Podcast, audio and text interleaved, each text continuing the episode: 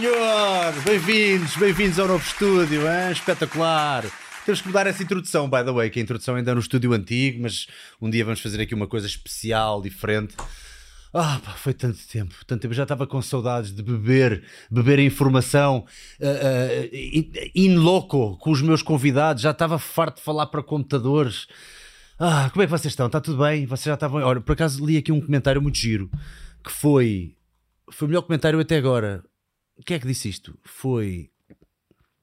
Hum? Ah, António Freitas, hoje o podcast está com uma dieta. Ah, amanhã começo. Ah, amanhã começo, amanhã começo. Calma, assim, sabes, isto aqui para estar tudo aqui nos trinques, tudo incrível. Uh, e para receber aqui o nosso convidado de hoje, que por muitos é considerado, aliás, eu vou já aqui fazer uma confissão, que é quase todas as pessoas da área da nutrição que vieram aqui ao nosso podcast, não aqui, mas no estúdio anterior, disseram tens que trazer aqui o guru da nutrição. Isto é o pai de nós todos. É? O Vitor Hugo Teixeira é o Obi-Wan Kenobi do Star Wars. O que é que tens a dizer em relação a isto? Não, nada, sou apenas só o mais velho. Nada mais do que isso. Não é? Isso não, não, não, não acrescenta mais nada. É tenho, hoje. Tenho, tenho o prazer de ter muita gente inteligente ao meu lado. Aliás, eu faço por me aproximar das pessoas mais inteligentes. Podes, podes puxar o microfone para ti, sem medo. Não te Porque é o que te faz evoluir, não é? Quando hum. tens, tens gente muito talentosa a trabalhar contigo. Deve ser isso que estimula mais, não é? Ver que a mensagem está a conseguir irradiar de alguma forma e que não fica só presa numa pessoa, não é? Completamente. Hum. Não? E, e, e, a nutrição vive muito disto, vive muito de, de diferentes uh, perspectivas sobre o assunto, uh, aprender muito com quem é mais novo e especialista numa outra área, porque ninguém, ninguém tem o conhecimento absoluto, nem perto nem de longe, é impossível ter uma área como a nutrição, não é? Assim, 25 mil estudos de nutrição por ano. É? Portanto, é, é impossível. É, exatamente. Hoje em dia, a, a dificuldade é essa. Quando eu comecei, há muitos anos atrás, nós tínhamos meia dúzia de revistas e, e íamos à primeira página a ver coisa que eram os artigos do mês. Sim, sim. Eu, eu lembro-me, sei, eu lembro-me quando saiu o primeiro artigo que falava de proteínas rápidas e proteínas lentas. Eu lembro de ver proteínas rápidas e lentas. Era, era Isto tipo... existe. Ah, ah, não é só mesmo essa, Sim. Portanto, esse vir do zero, isso era cinturão branco zero, mesmo. Completamente. É para espetar. Mais do que branco. É. E, e, e, então era muito da, da, pesquisa em papel, depois CD-ROMs, uh, depois ir ao Instituto Britânico pedir artigos que chegavam passar três semanas, mandem os artigos por fax. Pá, não digas mais nada que eu começo a chorar, que eu adoro tudo o que é retro. Pá, eu, as pessoas largaram os CD-ROMs, largaram o beta e o VHS. E, pá, eu, eu adorava. Antes, a informação antes estava em meia dúzia de pessoas que eram, tinham acesso aos conteúdos e pareciam os eliminados, não é? Porque uh, eram donos da informação que iam buscar ou congressos lá fora ou nesses meia dúzia de artigos que havia. Isto hoje em dia já não é assim. Hoje em dia a informação está aí. Está democratizada. Toda a gente, qualquer, ainda aluno, tem acesso à melhor informação que o melhor investigador do mundo tem. A diferença já não é no, no acesso à informação como era uns anos atrás. A diferença é exatamente naquilo que estavas a falar. É filtrar a informação. E isso é que é o mais difícil de tudo, hoje em dia. Porque É mesmo difícil ou alguém que saiu da escola de nutrição e tem ferramentas para tal é mais fácil do que o que parece? Uh, Ou seja, uma pessoa que já está sim. nesse. Vá, que já atingiu o seu cinturão negro, pronto, essas as analogias de artes marciais, uh, para ela ainda é uma coisa muito complicada, ou é de género, pá, é bem mais fácil do que esta malta toda pensa. Só que eles estão a anos-luz. Uh, ainda é trabalhoso, hum. só que já tens as ferramentas, tens os skills para fazer de forma muito mais rápida. Devo dizer, quando uh, uma das coisas que eu gosto na, na, na, faculdade onde eu dou aulas é que nós não damos as soluções finais. Nós apresentamos os problemas e eles, e eles chegam às conclusões finais. Por exemplo, eu, o desafio final pode ser, diga-me qualquer relação entre este alimento e cancro. Eu não dou a resposta. Eu só, só digo como é que eles vão chegar lá. E é possível alguém a sobrebar-te do género. É possível um aluno chegar com lá com uma coisa que tu ainda não tinhas visto?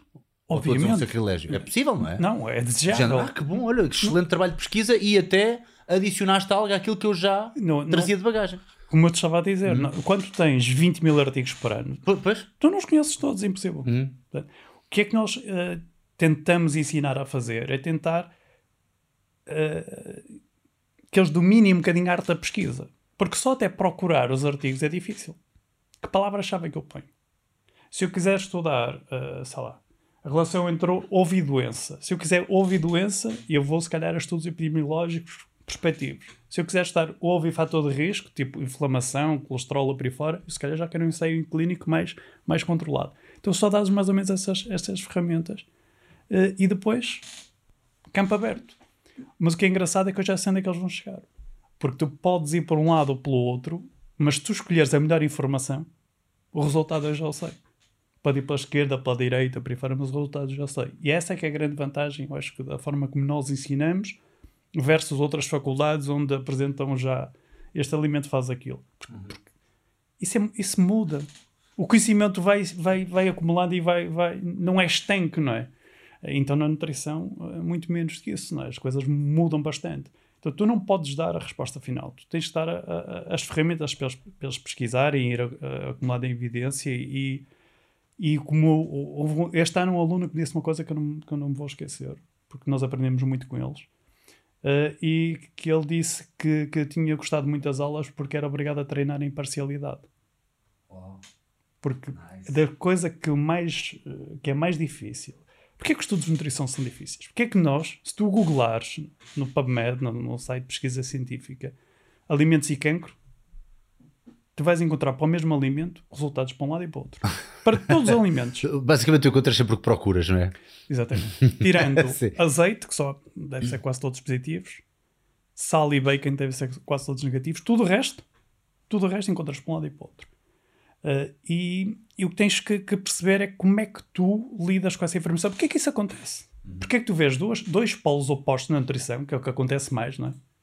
É, é, duas pessoas com posições completamente polarizadas sobre qualquer assunto, anti isto, na, até na, na alimentação usa-se muito isto, anti qualquer coisa ou pró qualquer coisa, porque é que é assim? Não é? Uh, e, e, e, isso acontece muitas vezes, uh, qualquer um dos lados diz que baseia o seu argumento na ciência. E é que estão certos. Só que às vezes a ciência não é, não é grande coisa. E porquê é que na, na nutrição há, há, esta diversidade enorme de resultados? Primeiro, é muito, muito difícil estar o impacto da alimentação. Muito difícil, muito mais do que com os fármacos, por exemplo. Tu, se queres estudar um medicamento, tu pegas num grupo de pessoas, dás o um medicamento, outros não dás e vais medir qualquer coisa e não, não No fundo estamos a falar de uma variável, é uma coisa é uma que tomam. Só. E é fácil de controlar tomar uma coisa. Exatamente. Hum. Tu, tu, na nutrição, por exemplo, se quisesse estudar o efeito das nozes na doença cardiovascular de forma perfeita, tinhas que juntar um número grande de pessoas, tipo 50 mil pessoas, durante quanto tempo precisas para doença cardiovascular? 10 ou 15 anos. Fechá-los. Ou uns davam nozes, outros não davas. E eles não podiam saber que estavam a comer nozes, porque só isso já é o indutor do efeito. Pois, pois, pois. Tinha que estar escondido. Tu não podias saber quem estava a tomar e quem não estava. Pois. O exercício tinha que ser igual. Todas as outras variáveis alimentares tinham que ser iguais. Durante 15 anos. Isso não acontece. Pois não. Portanto, eh, só há estudos imperfeitos na nutrição. O que nós temos é que saber lidar com a imperfeição. É perceber o que é que eu posso tirar da imperfeição de cada um deles. Então, quando tu tens estudos que são muito dispares, tu vais encontrar resultados também muito diversificados e tens que criar ferramentas para perceber quais são os melhores. Por exemplo, tiraram, uh, imagina, uh, edulcorantes, hum. por exemplo. Foi comparado com o quê? Com água ou com açúcar? É na, na alimentação tem essa coisa. Tu tiras um alimento, mas substituis por outro. Uhum. Substituíste porquê, não é? Eu tirei agora uh, cereais, tirei hidratos e meti uma fonte proteica, mas foi animal ou vegetal. É que isso vai, vai, o resultado vai mudar. E tu já ficas sem saber que se foi de tirar hidratos ou se foi de acrescentar proteína e ser animal ou vegetal. Portanto, nutrição, as variáveis são enormes, os, as pessoas que estudas, se é um sedentário se é um indivíduo fisicamente ativo. O nitrato funciona melhor em sedentário que em indivíduos fisicamente ativos. Ômega 3 também. Uma coisa que se calhar a maior parte das pessoas não sabe, mas um, um atleta tem mais ômega 3 nas membranas solares que um não atleta. O treino faz aumentar ômega 3 na, na, na, nas membranas. Um atleta precisa de menos suplementos de ômega 3 do que um sedentário. Hum. Um atleta precisa de menos suplementos de nitrato que um sedentário. Olha, não nunca tinha ouvido tal coisa, não é, fazia que- por ideia. isso é que eu vim aqui. Que- Estás-me a dizer algo que eu não sabia. Como é que é possível? O que o que eu estou a dizer é que tu às Fantástico. vezes, tu, quando queres ter um resultado, tu podes manipular algumas Mas, variáveis. mas isso acontece, essa do ômega 3 agora deixou-me perplexo. Então, isso acontece como? De forma ah, não ergogénica? não é? Isto- o, o treino por si, tu, tu É, é um bocadinho como a vitamina D, pode ser produzida é, a nível celular, é isso? Não, não, não. uh, O que- posso estar a usar mal a, Eh, terminologia. não, o que é. acontece é que tu, eh, o ômega 3 que ingeres, Uhum. eh, incorporas Ah, é mais bem, é mais bem. Ok, ok, ok. Exatamente, para as membranas ficarem mais Hum. fluidas e ok. Portanto tu tens uma série de variáveis na, na- na nutrição que tu, que tu vais eh, mudando em função do que tu queres. Se eu quero estudar um, um- o efeito no alimento no dano muscular, o que é que eu faço? Pego num indivíduo que não está treinado, não está acostumado àquele exercício, ponho a fazer um exercício que ele não está acostumado, causa um dano enorme e qualquer coisinha, qualquer ruído dá um resultado positivo. É que, é que isso, isso- logo aí e- e é, é muito importante nós começarmos por aqui para as pessoas entenderem a carrada de variáveis e que mesmo com essas variáveis e mesmo com essa tentativa de filtragem por profissionais qualificados e credenciados, mesmo assim é, é um, muitas vezes é muito complicado, é um deserto, não é? É um, um- um grão de areia no deserto. Hum, a verdade é que nós hoje em dia levamos muito com os. Vou usar a palavra influencer, mas nem estou a falar daquelas pessoas que são mais óbvias com os blogzinhos e com isto e com aquilo e que vão falar do detox. Estou mesmo a falar daqueles que até são mais uh, conhecers de alguma coisa ou que até têm algum, algum know-how. Um Joe Rogan da vida, hoje em dia, por exemplo, tem o poder quase do Elon Musk no que diz respeito à, nu- à nutrição. Só que o Elon Musk é para a criptomoeda e o outro é para a nutrição. Claro. Portanto, se, se o Joe Rogan diz qualquer coisa do género, pá, tomem CBD porque é a melhor coisa do mundo, a malta nem tenta perceber se essa pessoa em particular precisa daquilo, vai logo tomar e pronto. Claro. O que, pronto, não sei, hoje em dia nós, nós já lá vamos e vamos falar dos componentes todos e se calhar também gostava de fazer essas perguntas do CBD e da questão do ômega 3 e etc. Mas hum, torna-se muito mais complicado, não é? Ainda por cima, se houver tanta coisa que a ciência ainda não consegue afunilar a resposta, Claro. há aqui uma margem gigantesca para esta malta dizer: epá, não há provas, mas eu só sei o que eu sinto. Exatamente. E das pessoas com que eu experimentei foi tudo impecável. Por isso, não é? Claro, claro. Não, é isso que me estava a dizer. Se partires do pressuposto que é muito difícil estudar ah, ah, as questões mais ligadas à alimentação por causa daqueles assuntos que eu já falei, eh, juntas a isso resultados dispares. Ah, uns dizerem A, outros dizerem B, o que descredibiliza perante o público, não é? Se eles não se entendem, só que a razão deles não se entenderem não quer dizer que sejam os estudos até não serem eh, consensuais. Quer dizer que se calhar um está desatualizado e outro não. Ou pior do que isso, que é o viés pessoal. Que é, por isso é que aqu- aquela questão de treinar imparcialidade é muito importante. A mim tanto me faz se a vitamina D ou ômega 3 ou edulcorantes ou microbiota ou seja o que for que dê um resultado positivo ou negativo. A mim tanto me faz. A mim tanto me faz. Portanto, eu vou à procura da verdade. Mas a maior parte das pessoas quer eh, monetizar a, a- nutrição, quer ganhar dinheiro com aquilo. E às vezes, para se fazer, eh, para se diferenciar do mercado, diz algumas coisas que são eh, mais ou menos ortodoxas, um bocado Pois. mais, mais, mais estranhas, só para se, se fazer notar que diz diferente eh, quando eh, não há nenhuma prova que aquilo seja, não é? Essa é uma das razões, são as pessoas quererem capitalizar o desconhecimento dos outros, que é isso que acontece Pois, pois, pois, pois, pois. é capitalizar o desconhecimento dos outros. Uh, essa é uma das dificuldades. Outra é, é a maior parte dos colegas que estão a dar consulta podem não ter tempo para, para andar a ler os artigos todos e os filtrarem, porque trabalham 8 horas e, e chegam a casa e não, não querem gastar mais 5 ou 6 para fazer aquilo. Portanto, o que está a acontecer é que está a haver uma clivagem muito grande entre a produção de ciência, que é enorme, a incapacidade das pessoas de, de, de, de a lerem toda, e cria aqui um fosso. Então, quando os profissionais de saúde não têm tempo a ler a informação, tentam ler de forma mais rápida e, e vão, vão googlar. E depois ficam sujeitos ao que lá encontram. Uh, então esse fosso tem que ser preenchido com pessoas que leiam a ciência que a trabalhem e que a ponham de uma forma facilmente assimilável para os colegas. É isso que nós tentamos uh, fazer, como há pouco dizia. Não é? eu, eu tento eu trabalho para os colegas, não trabalho para, para o público final. Não é? Tento procurar essa informação científica e torná-la mais fácil, uh, sabendo que sou imparcial para, para os assuntos. Porque a maior parte das pessoas, dos profissionais de saúde, um, prefere uh, ter razão do que estar certo. exato, exato. Uh, se alguma vez disse que a paleo que era, que era o certo ou que os edulcorantes eram a pior coisa deste, deste mundo, depois vão ter que manter isso até ao vão fim. ter que manter isso vão até ter ao que fim. manter. Já não podem. Exatamente. É, e vão desgravatar qualquer estudo em ratinhos uh, para demonstrar aquilo, que é um dos grandes problemas hoje em dia. Que é uh, usar ratinhos não, para fazer. Não haver muitas provas em, human, em é, humanos. Né? São completamente diferentes. Começa logo pelo mais diferente de todos, que é o, o ritmo circadiano deles é diferente do nosso. Uhum.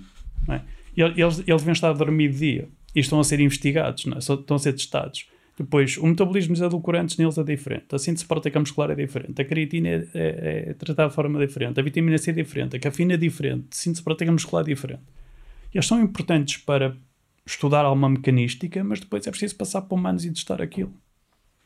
E os edulcorantes é um bom exemplo disto. Houve um artigo que mostrou em 2014, para aí, que os edulcorantes mudavam o microbiota e diminuíam a, a, o controle glicémico de alguns ratinhos e isso podia ser ainda pior que o açúcar e foi citado mais de 400 vezes. Em humanos isso não acontece. Em humanos isso não acontece. Uh, porque, por exemplo, uh, a microbiota é uma coisa muito engraçada, que é tu, tu nasces estéril, não é? E depois vais, vais criando a tua microbiota em função de, desde logo, tipo de parto. Do, o que é exatamente a microbiota?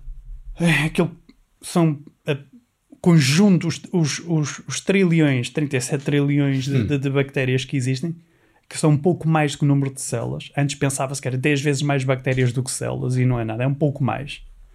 Uh, aliás, até se temos mais bactérias do que células, já ficamos a pensar quem é que coloniza quem. Não é? Somos nós, temos, temos bactérias, são as bactérias que não têm nós à volta, não é? Uh, e, e, e, nós pensávamos que o, que, o, que o intestino, o cólon, que era só um, um sítio para armazenar água, uh, fermentar ali algumas coisas que lá chegavam e that's it, não é? E, e começou-se a perceber que é muito mais do que isso, de facto uh, que serve para isto, serve para sintetizar vitaminas, para fermentar, mas também tem uma, uma conexão, por exemplo, muito forte com o cérebro.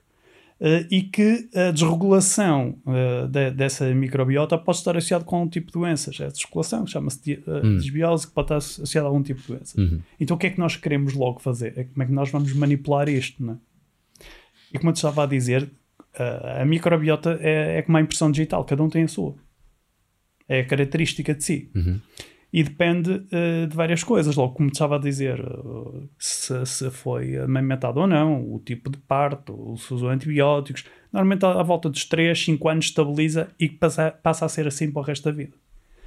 E não é muito fácil de, de mudar. Uh, a genética pouco conta, a alimentação muda para aí 20%, os fármacos para aí 10%, e nós andamos aqui a tentar mudar a tentar ter uma microbiota mais saudável para reduzir o risco, o risco de doenças. Só que isso é muito difícil, porque tu metes uns probióticos ou, ou prebióticos e manipulas durante alguns dias algumas coisas e depois volta ao normal. Ou seja, tem uma influência enorme em alguns, em alguns aspectos da saúde e doença, mas a tua capacidade para, para mudar é relativamente escassa. Quanto problema? Que é. Uh, os efeitos dos probióticos são específicos para a estirpe e para a quantidade. E qual é, é a estirpe certa para aquela doença? Pois, o rácio pode estar completamente. Sim, as pessoas só dizem para usar né? probióticos. Uhum. Usar probióticos não, não, é, é muito vago. Não é? Ou seja, todos os probióticos não são iguais, basicamente não, é isso. São, não, Cada bactéria não, é. Não, não, não, não. Basta ter uma, uma semelhança de 70% para ser considerado da mesma família. Hum, ok, ok a diferença é, é, enorme, pode ser enorme entre eles, não é? E isso é se calhar até eles descobrirem que existem uns que são não binários. Estou a brincar. não vamos entrar não, por aí. Não, mas, mas lá está, às vezes as pessoas são tão rápidas a, a entender certos fenómenos sociais e, e, e, que de facto existem várias, uh, vários tipos de pessoas e as pessoas são todas muito diferenciadas umas das outras, mas depois estes, estas pequenas coisas já é já não, não, toma probióticos, isto já é já tudo, está, de repente a nossa genética já é toda igual, quer dizer, acho, acho graça Mas tem uma influência incrível. É que há pessoas que juram a pé juntos que desde que tomam probióticos todos os dias estão melhores e que é tudo a melhor coisa e não sei o quê. Mas de facto Todos. pode haver então, por exemplo, eu imagina que eu estou mal dos intestinos, uhum. chamemos assim, não é? Uh, porque fui jantar, houve assim dois ou três dias que só comia porcarias, e depois uh, vou à farmácia e peço então uns probióticos, não é? Aqueles, aqueles comprimidos uhum. que, para, para regular, estou a fazer mal, estou a fazer bem. O que é que dirias? Tu vais melhorar, porque já não fizeste essa asneira, não é? Uhum. Já passaram dois dias que fizeste a asneira, não é? Uh, a questão é a seguinte: tu, okay. tu, tu percebes. Foi que... só o tempo que ajudou a curar e não, os, tu, e não os probióticos. Tu percebes claramente que há algumas patologias, hum, doenças inflamatórias intestinais, que de facto há uma alteração da microbiota. Na obesidade já é mais difícil, é menos consistente, já não consegues perceber isso. O que, eu, que, o que não se sabe é a tua capacidade para manipular isso. Porque com alimentação é curta, uh, podemos pensar aqui em, em, transplantes fecais que se fazem em, alguns, em alguns casos, mais para, para um tipo específico de diarreias, tem funcionado, mas curiosamente até mais autotransplantes, porque também depende desta relação do transplante fecal que é recebido com o hospedeiro, isso pode afetar também muito a resposta, portanto ainda estamos num, numa área uh, que estamos muito embrionário, não é? Muito embrionário, hum, muito okay. embrionário, sabe-se muito pouco, percebemos, é um mundo, estamos a viver no, no nesse mundo que descobrimos há pouco tempo, mas dominamos muito poucas variáveis ainda. E a nossa capacidade de, de, de manipular é, é, relativamente curta ainda. Vamos olhar para trás daqui a 10 anos e vamos perceber que, que então, estamos muito. Fazendo a pergunta, se calhar de outra forma, qual é que é o pior caso cenário daquilo que pode acontecer em quem toma probióticos todos os dias? É assim, eu podia dizer. O que é que uma desregulação. Eu, neste... eu, eu podia dizer que não há problema nenhum. Uhum mas na verdade já têm sido apontados alguns problemas ao uso prolongado de probióticos em pessoas que são imunodeprimidas ou que estão hospitalizadas ou com catéteres uh, em crianças até um ano ou dois. Uh, quem usou antibióticos, e às vezes que é uma, um dos usos probióticos, é se usei um antibiótico, vou agora usar um probiótico para recolonizar. Uhum. E tem demonstrado que até atrasa a recolonização boa, chamemos-lhe assim. É exatamente ao contrário do que nós pensávamos. Um, mas eu diria que para a esmagadora maioria das pessoas não faz nada. Até porque, até porque não faz nada. Uh, que este, este é outros problemas. Quando usas uh, probióticos, na esmagadora maioria dos trabalhos, não mostra que tu, que, que tu mudas o microbiota. Então podes pensar, se eu mudo o microbiota, não tem efeito. Não, porque tu podes mudar, apesar de não mudares a população, podes mudar o que eles produzem. Uhum, uhum. E o, o, efeito parece ser daí. Nem é tu mudares. Consoante a, a circunstância de vida e de. de, de... É, é, tu estares a dar probióticos e estás a, a, induzir algum efeito positivo, porque as bactérias que lá estão vão interagir com as, com as que estás a dar e vão mudar os produtos uh, que normalmente fazem. E alguns casos positivos da, da utilização de, de probióticos, uh, particularmente em diarreias. Uh, enterocolites necrotizantes, uh, até perfil lipídico alguma coisa, hipertensão alguma coisa. Há, uma, há campo para, para, para poderem ser positivos. Uhum. Nós ainda não dominamos é as quantidades e que estirpes é, uhum. que, é que devemos dar. Ainda estamos muito a jogar um bocado no escuro. Bom, sendo do tópico da, da diarreia, se não te importares, uh, estou a brincar. Uh, fala um bocadinho sobre o, o, teu trajeto. Tu hoje em dia estás no FECAP. Mas isso tem ligação? Ah, não. não tem ligação nenhuma, nenhuma, nenhuma. Não, agora, agora vamos meter uns probióticos, vamos limpar, limpar completamente. Um, fala um bocadinho sobre o teu trajeto. Portanto, tu hoje em dia estás no FECAP, como tu próprio disseste há bocado, e tu és responsável pela, pelo acompanhamento nutricional de todas as modalidades. Vê lá tu que eu achava que era só o futebol. Assim, eu estou no, no Floco Porto desde 2007. 2007. Portanto, já lá vão uns aninhos. Uns aninhos. Eu disse hoje em dia, de facto, hoje em dia. Ainda. Ainda. Ainda. uh, e uh, neste momento eu basicamente ocupo-me só eh, da, da, da equipa, mas supervisiono todo, todo o trabalho. Uhum. Uh, em que é o António Pedro Mendes, uhum. Maria Roriz, que, que tem depois mais um, um trabalho mais de campo e quer no Dragon Force, quer nas modalidades, uh, e eu supervisiono isso e concentro-me quase só na, na equipa. Bom. E hum, como é que é a experiência e de, com estes anos todos que lá tens passado, uh, o que é que mudou, ou melhor, da forma como começou e da forma como hoje em dia estamos e como os atletas, e sabemos sempre que os atletas, principalmente em desportos que são muito de, vocacionados para talento, talento pessoal, e neste caso no futebol é ter, ter os, os pezinhos, não é? E acaba por ser, ser uma constante ouvir dizer as pessoas que tanto para treino de ir ao ginásio ou, ou para seguir alimentações que às vezes parece que o atleta já gastou tanta força de vontade, um bocadinho como aquele estudo que tu referiste numa, entrevista do Roy Baumeister a dizer que a força de vontade é, é uma espécie de, um, de, uma barra de energia que nós temos todos os dias, mas que se vai gastando. Uhum. E se calhar às vezes dá a ideia que alguns atletas, nomeadamente nestes esportes, que requerem muito uh, o, o, o, próprio lidar com a circunstância, não é? Uh, e desportos mais baseados em talento próprio, acabam por deixar de parte, se calhar, o seu autocontrole e disciplina para coisas como a, a dieta ou como ir ao ginásio. Portanto, provavelmente apanhaste muito disto ou todos é um grande disparate? Uh, não, eu acho que, primeiro, um, o futebol é um dos melhores meios para um nutricionista de trabalhar. Uh, porque se tu. Uh, Porquê? Porque ver, o futebol? Porquê? Porque se começares a ver o impacto que a nutrição tem uh, em algumas modalidades, começas a perceber que o impacto é, é maior em modalidades como o ciclismo, como se calhar na, na, no triatlo, uh, na maratona e no futebol. Porque são uh, modalidades com, com uma exigência física muito forte.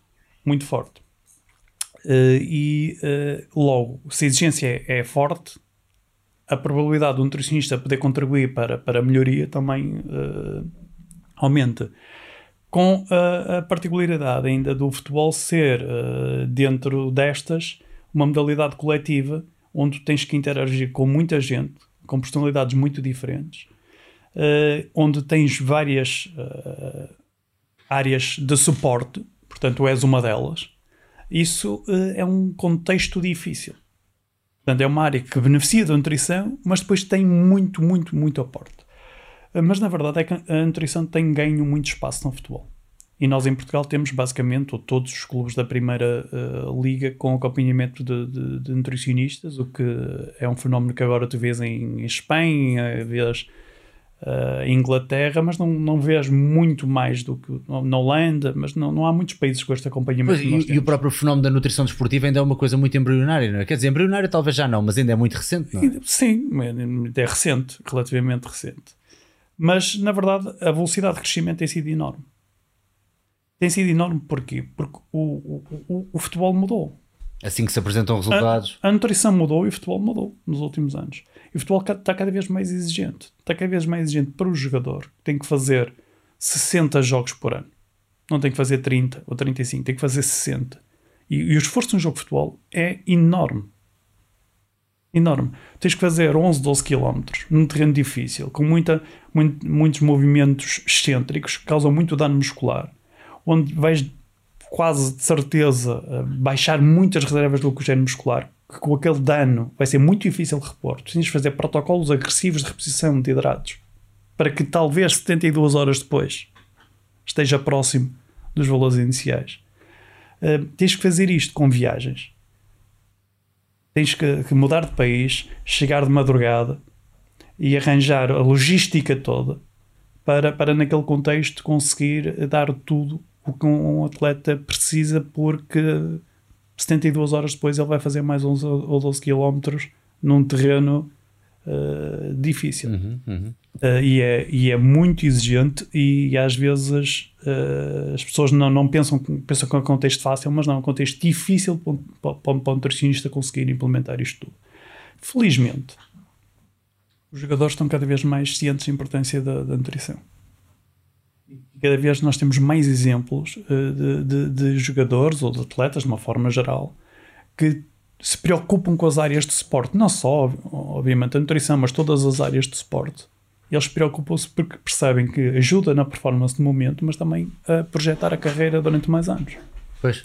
Hoje em dia é cada vez mais comum tu ver jogadores uh, a jogarem durante mais anos, aumentarem a longevidade da carreira, porque se preocupam com, com estas áreas de suporte cada vez mais. E muitos deles, pronto, obviamente que a primeira pessoa que me ocorre sempre é o Cristiano Ronaldo, a forma como ele demonstra uh, os seus bons hábitos saudáveis no dia a dia, Uh, da nutrição, por acaso, não me lembro assim de tantos, mas pronto, ir ao ginásio e tal, e Uhum. cumprir ali as, as boas regras e, e deitar-se cedo e to- todo tipo de coisas que podem ajudar a ter mais, mais saúde e mais, mais performance, acaba por ser também um bom, uma coisa que, que, é- que é, um, é, é, é um bom vírus a espalhar, eu acho. Eu acho que faz falta, não é? Que é para não se ver, Sem não pensarmos só que eles são, que eles enquanto estão em época são todos muito, muito, uh, muito cuidadosos, mas depois é tudo, é aquele resvalar daqueles vídeos na discoteca, isto, aquilo e aquilo outro, e nós pensamos que os jogadores de futebol são, são todos uns indisciplinados, o que de facto não, se, não se verifica, não, é nada assim. Não, não é nada Só assim. quem lá está é que sabe não é mesmo. de assim, não corresponde nada à verdade. Pois. Não. Porque é muito fácil entrar nessa onda, não é? E depois de repente uma pessoa foi apanhada no seu pior dia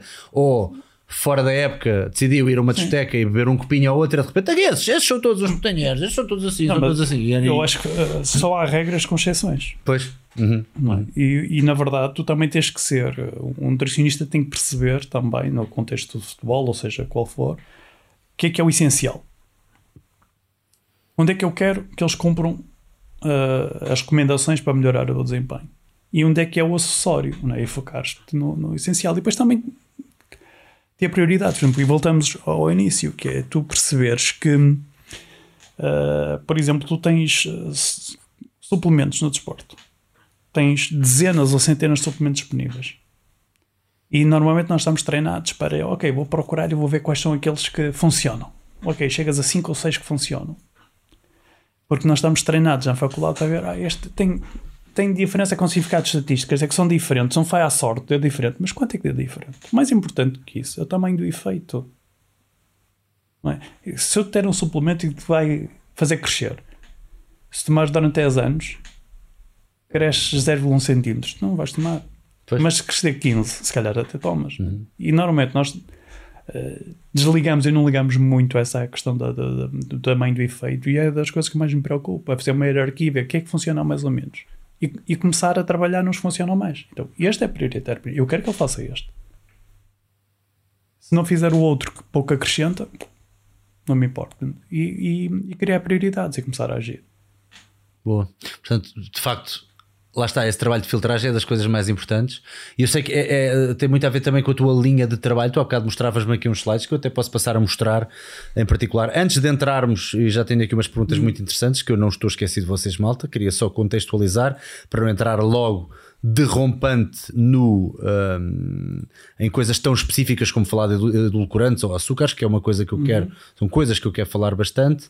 Mas, por exemplo, uh, se calhar até podemos entrar logo de seguida na parte dos açúcares versus edulcorantes. Uh, isto é um dos uh, slides que estamos agora a mostrar às pessoas também sobre. Portanto, uh, um- substâncias, portanto, neste caso, quando estamos a falar de edulcorantes, estamos a falar de substitutos de açúcares. Estou a falar bem? Sim, a família dos edulcorantes é grande. não é? Tens, tens edulcorantes, É os aspartamos, os acesulfames, todas, tudo que é acabado em amos, não é? tens, tens muitos acabam No em outro dia eu fui a um sítio eh, e, e queria, queria comprar uma água, disseram não, porque aqui há vasilhame, portanto isso também é. Também é um edulcorante. Não, tu tens, Piada boa, podes dividir logo em, em, em dois grandes grupos: os que são nutricionais e os não nutricionais. Hum. Uh, uns que dão energia, outros que não dão. Depois tens desde os polióis, sorbitol, malitol, xilitol, tens desde uh, aspartame, tens sacarinas, asulfame de potássio, tens uh, advantame, tens uh, glicosídeos de viol, por aí fora. Uh, e, e, normalmente as pessoas têm muito medo do- do- dos edulcorantes. É? Nós sempre ouvimos dizer que os edulcorantes provocavam cancro. É? Aliás, até um trabalho engraçado que perguntaram aos jornalistas, uh, foi entrevistar os jornalistas e, e perguntaram o que é que provocava cancro. E duas coisas vieram à frente. Um, 48% achavam que os telemóveis provocavam cancro e 40% que os edulcorantes provocavam cancro. Só que depois dá mais jeito um, pôr nos edulcorantes e continuar a usar o telemóvel, que é mais. Temos de escolher também bem as nossas regras, as nossas guerras. Não, eu Sim. os edulcorantes deixo o telemóvel não. Telemóvel não, cara. Telemóvel não. Telemóvel não dá. então. Exatamente. Não me dá Ir ao Twitter, mandar bocas. E, eh, portanto, são, é uma família enorme eh, que tem vindo a crescer, que já está a ser estudada há dezenas de anos eh, e que tem todos eles doses diárias admissíveis. Isto é, há- e já agora é importante perceber, para as pessoas perceberem como é que chegam a essas doses eh, diárias aceitáveis. fazem-se trabalhos com, com, com animais e vê-se qual é que é a dose mínima que pode causar problema. Depois divide-se por 10. Tipo, margem de segurança.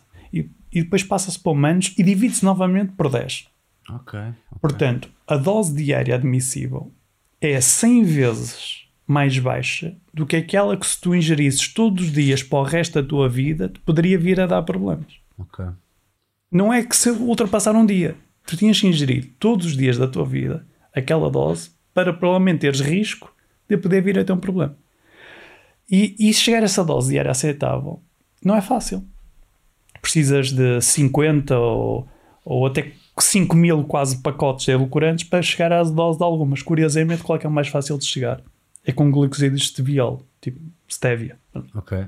É até o mais fácil de chegar lá. E curiosamente é o único que se calhar afeta negativamente a microbiota. Ou seja, o mais natural deles provavelmente é o pior. Pois, porque eu estou uh, habituado a associar a stevia a Sim. uma coisa mais natural É- é e, isso mesmo. e, E- e, eu e eu- falar edulcorante eu não sabia que pertencia à família. É, então stevia também é edulcorante. É, é. Ok, ok. E, e é capaz de ser o pior para, para a microbiota. Então, mas qual exemplo. é que é a diferença? O, o açúcar também é algo. Nós, nós temos sempre a mania de pegar nas coisas e rotulá-las de processadas. E eu percebo que hoje em dia, se uma pessoa quiser ser mesmo ah, peremptória, vai ter que dizer assim: meu amigo, nada hoje em dia não é processado. Mas pronto, falando em termos latos, ah, o açúcar, a sacarose. Qual é que é a diferença então entre a sacarose, entre o açúcar de pacote que nós vemos e os edulcorantes? Bom, são- Ou seja, o, qual é que é o grau de processamento? uh, qual é que é a diferença do grau de processamento? Os edulcorantes são muito mais processados, é isso?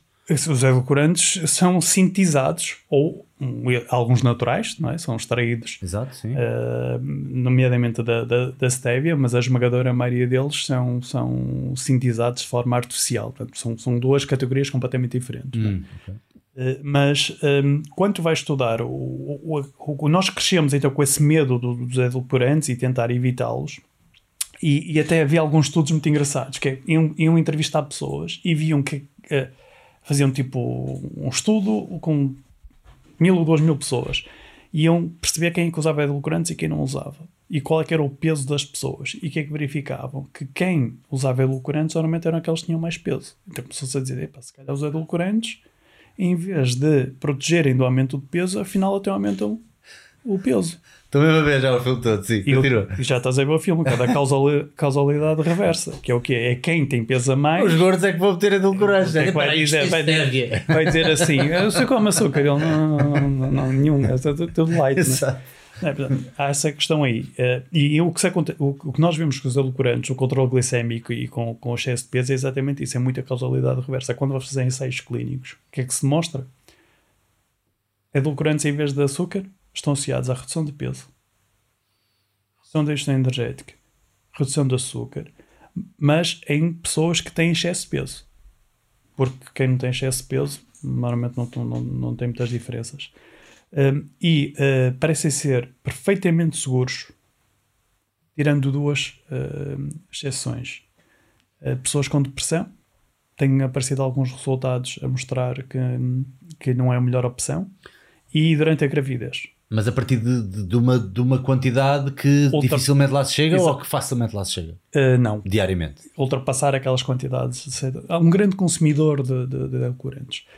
Uh, mas isso até é um ponto muito interessante. Teria que quase que consumir, sei lá, em três doses ao dia, em coisas assim, Só para percebermos como é que isto é- não é assunto, Hum. na maior parte das vezes vamos ver o seguinte: isto é um Pronto. trabalho que não está publicado ainda. Outro dia estava a falar com um colega meu que foi, já submeteu o, o artigo, mas só vai ser publicado daqui a uns meses. Sim.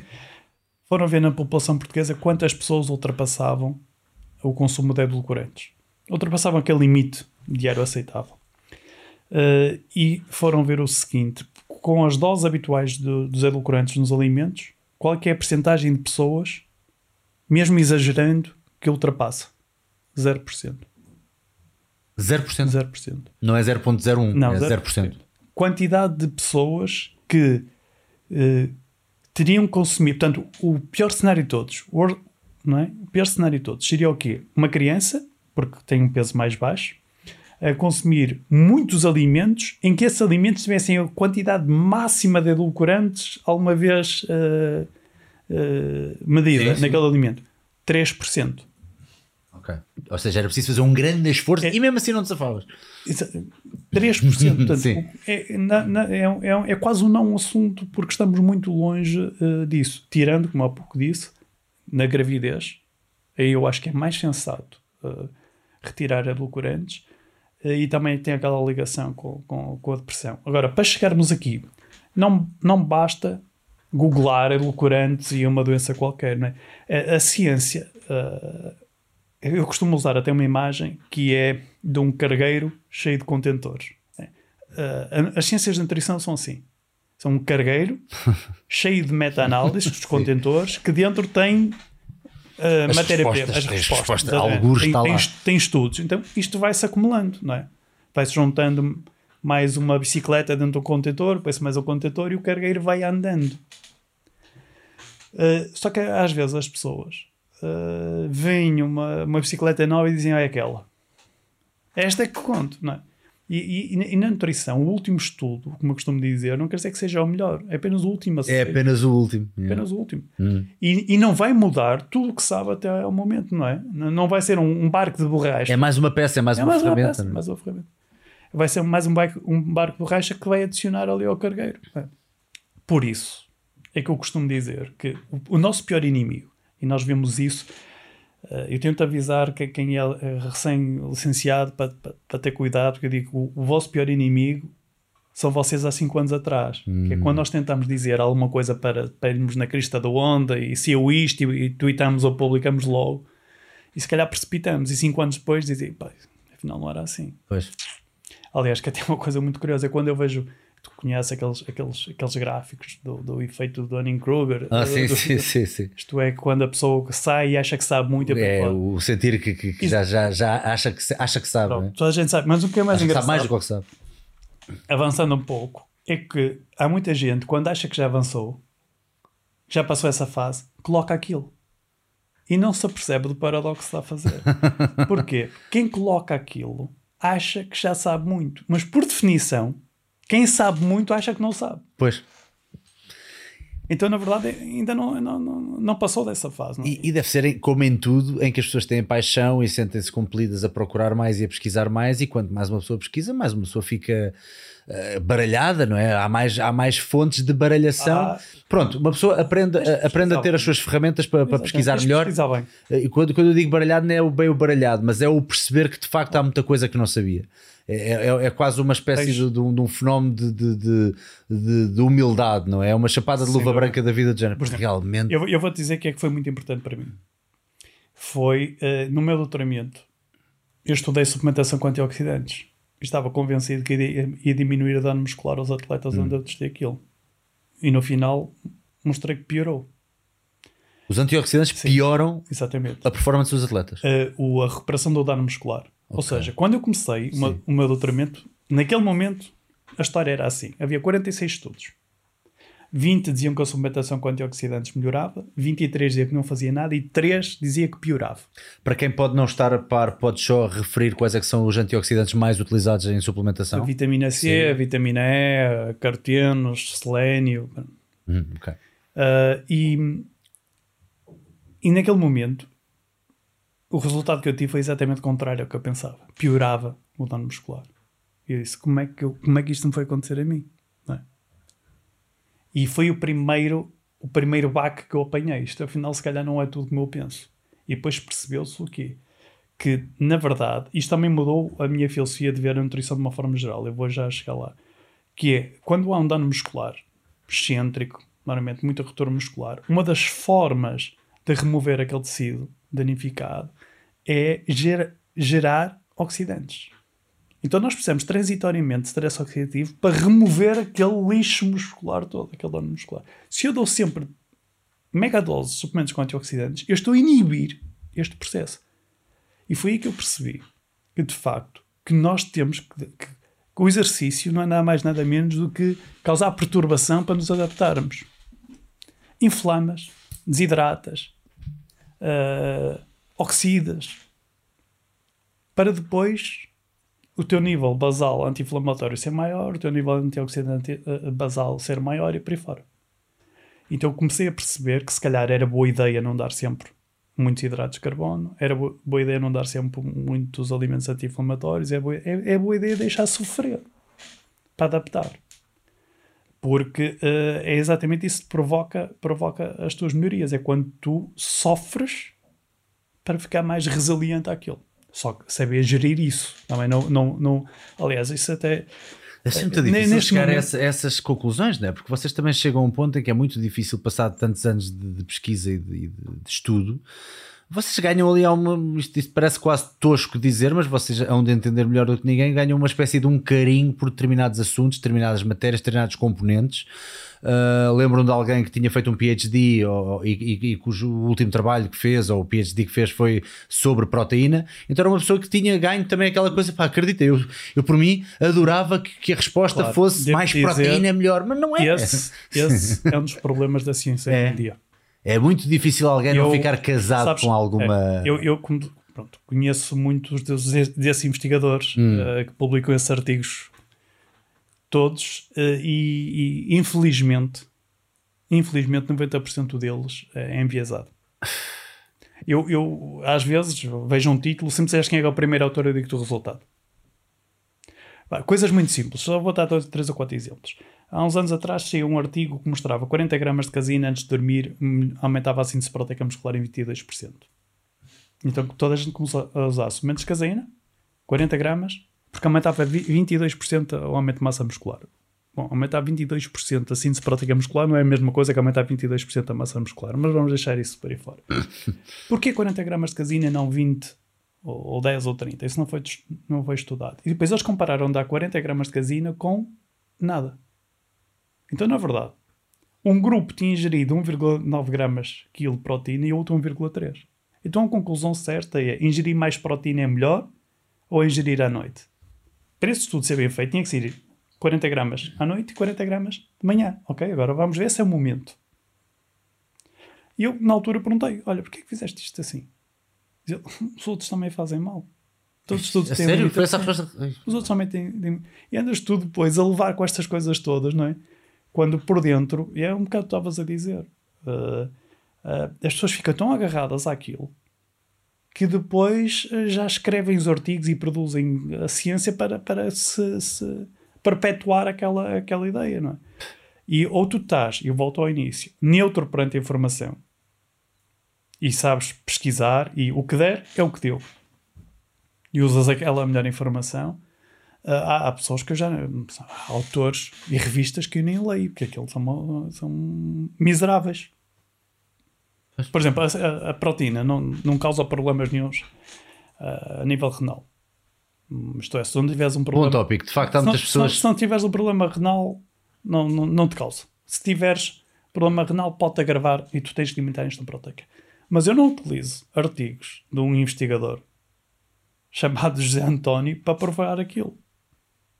Porque eu não acredito em nada que vem daquele lado. Okay. Por exemplo. Sim seja, vou procurar coisas melhores e mais bem feitas.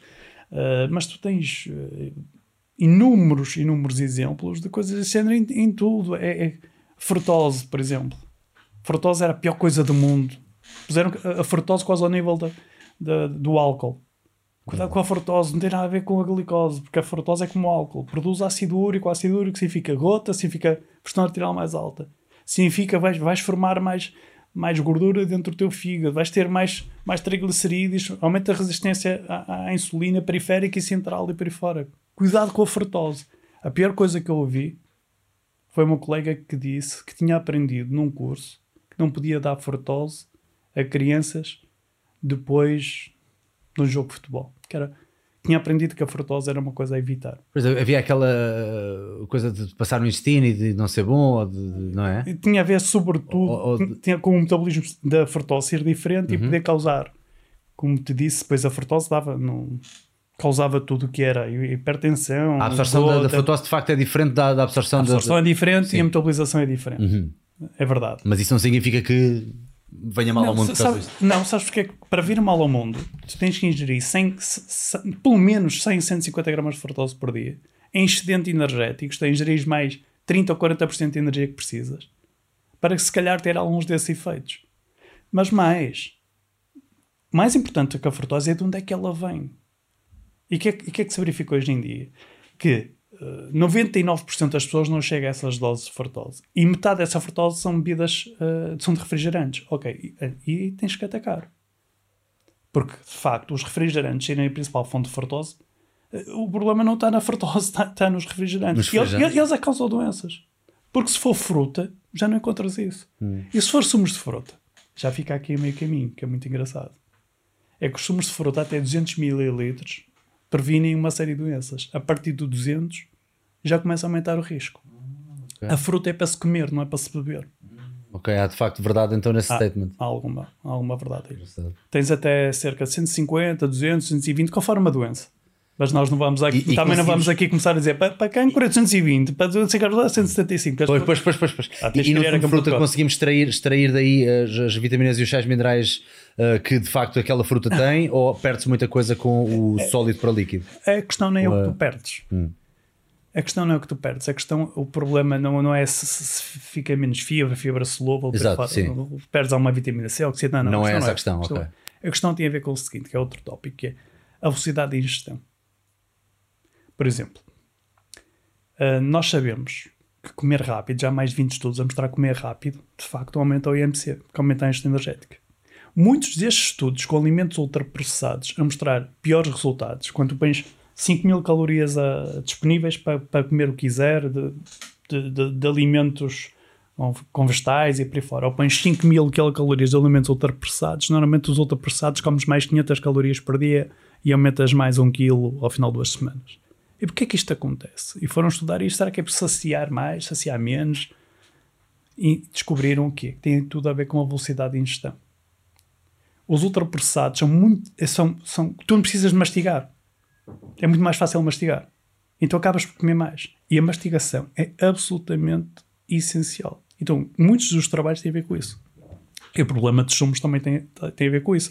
E quem diz sumos diz, ah, por exemplo, a, a fruta como está, ter de ser mastigada, é protetora. Sumos de fruta já, já não parecem Mas ser o- igual. qual é que é o Então, fenómeno da mastigação? Desculpa, qual, qual é que é o fenómeno tem- da mastigação que tem a ver. Primeiro, tu não detectas muito bem calorias líquidas. Fazem-te quase um bypass e tu não detectas, estás a ingerir ah, mais. É demasiado rapidamente absorvido para ser bem posto em gavetas dentro do teu corpo. É, e depois tem a ver também com a, com, a, com a própria. Quanto mais rápido comes, mais também acabas por, uh, por comer. Ok. E um dos problemas dos processados tem a ver com isso. Quer, eh, por exemplo, a fruta processada é igual. Uhum. Fruta enlatada já aumenta o risco, pensa. Pois, E já não sabe se é do açúcar, não sabe se é do, do chumbo, não sabe se é, se, é, se, é, do- se é do bisfenol A, não sabe o que é. Mas a verdade é que aumenta. Eu adoro aqueles pesseguinhos de lata que vêm tipo assim em coisinha. São muito bons, até, até, dá, até dá prazer ver aquele sumo. mas aquilo na é só- verdade, é, na é só verdade esses, esses aumentam o, o, o risco. Ah, e, e depois tu tens é que, que- que gerir esta informação toda e, e a, e a questão da. Que, é depois outra área que, que eu gosto, que normalmente as pessoas. ah, é, é provavelmente das áreas que eu mais gosto até. Há, há bocado estávamos a perguntar o que é que eu gosto. E eu, e eu tenho o meu, o meu interesse ah, que, que tem a ver com a coronanutrição, que é o momento do, do dia. Ah, por si, corona, nutrição. Corona, nutrição. Ah, ok, os, crononutrição. ti- os timings das refeições, não é? Exatamente. Ah, Mas tu boa, tens boa. timings em, em, em muitas coisas. Uh, tens desde, hum, por exemplo, o, mom- o momento do dia onde comes as refeições. É uma das coisas que eu, que eu gosto de estudar. As mesmas pessoas a comerem os mesmos alimentos em diferentes momentos do dia. Por exemplo, eu vejo de vez em quando muitas piadas na- na- no Instagram a dizer um pão tem 140 quilocalorias de manhã e tem 140 quilocalorias à tarde. É verdade.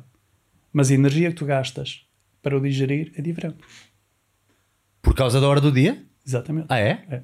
É possível eu estar De uma forma mais geral, ativo à tarde? É, de uma forma geral, Sim. vamos pôr as coisas como são. O que é que acontece? Por exemplo, tu, Bruno Salgueiro, a comer, a comer aquele sushi que comeste de manhã ou à noite. Se comeres à noite, a glicemia vai subir mais. Ok. A insulina também. E energia, normalmente tu gastas 10% de, de- do que tu ingeres, gastas 10% para digerir, absorver, estabilizar, excretar. O efeito térmico da comida. Efeito sabe? térmico de alimentos. Normalmente é 10% que co- que comes, mas isso varia em função do dia. Tu de manhã gastas mais. Então imagina uma refeição com 1000 calorias. Se ingerires de manhã vais gastar 150 a metabolizar, vão-te sobrar 850. a mesma à noite, vais ingerir 1000, mas vais gastar só 100 naquilo, já te vão sobrar 900.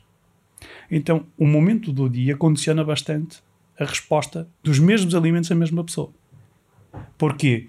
Porque a tua sensibilidade à insulina é maior de manhã, uh, produzes mais incretinas pronto, também de manhã, a tua adrenalina é maior de manhã, a tua grelina é menor de manhã, tens uma série de coisas que te fazem mudar ao longo do, do, do dia o impacto do, dos alimentos.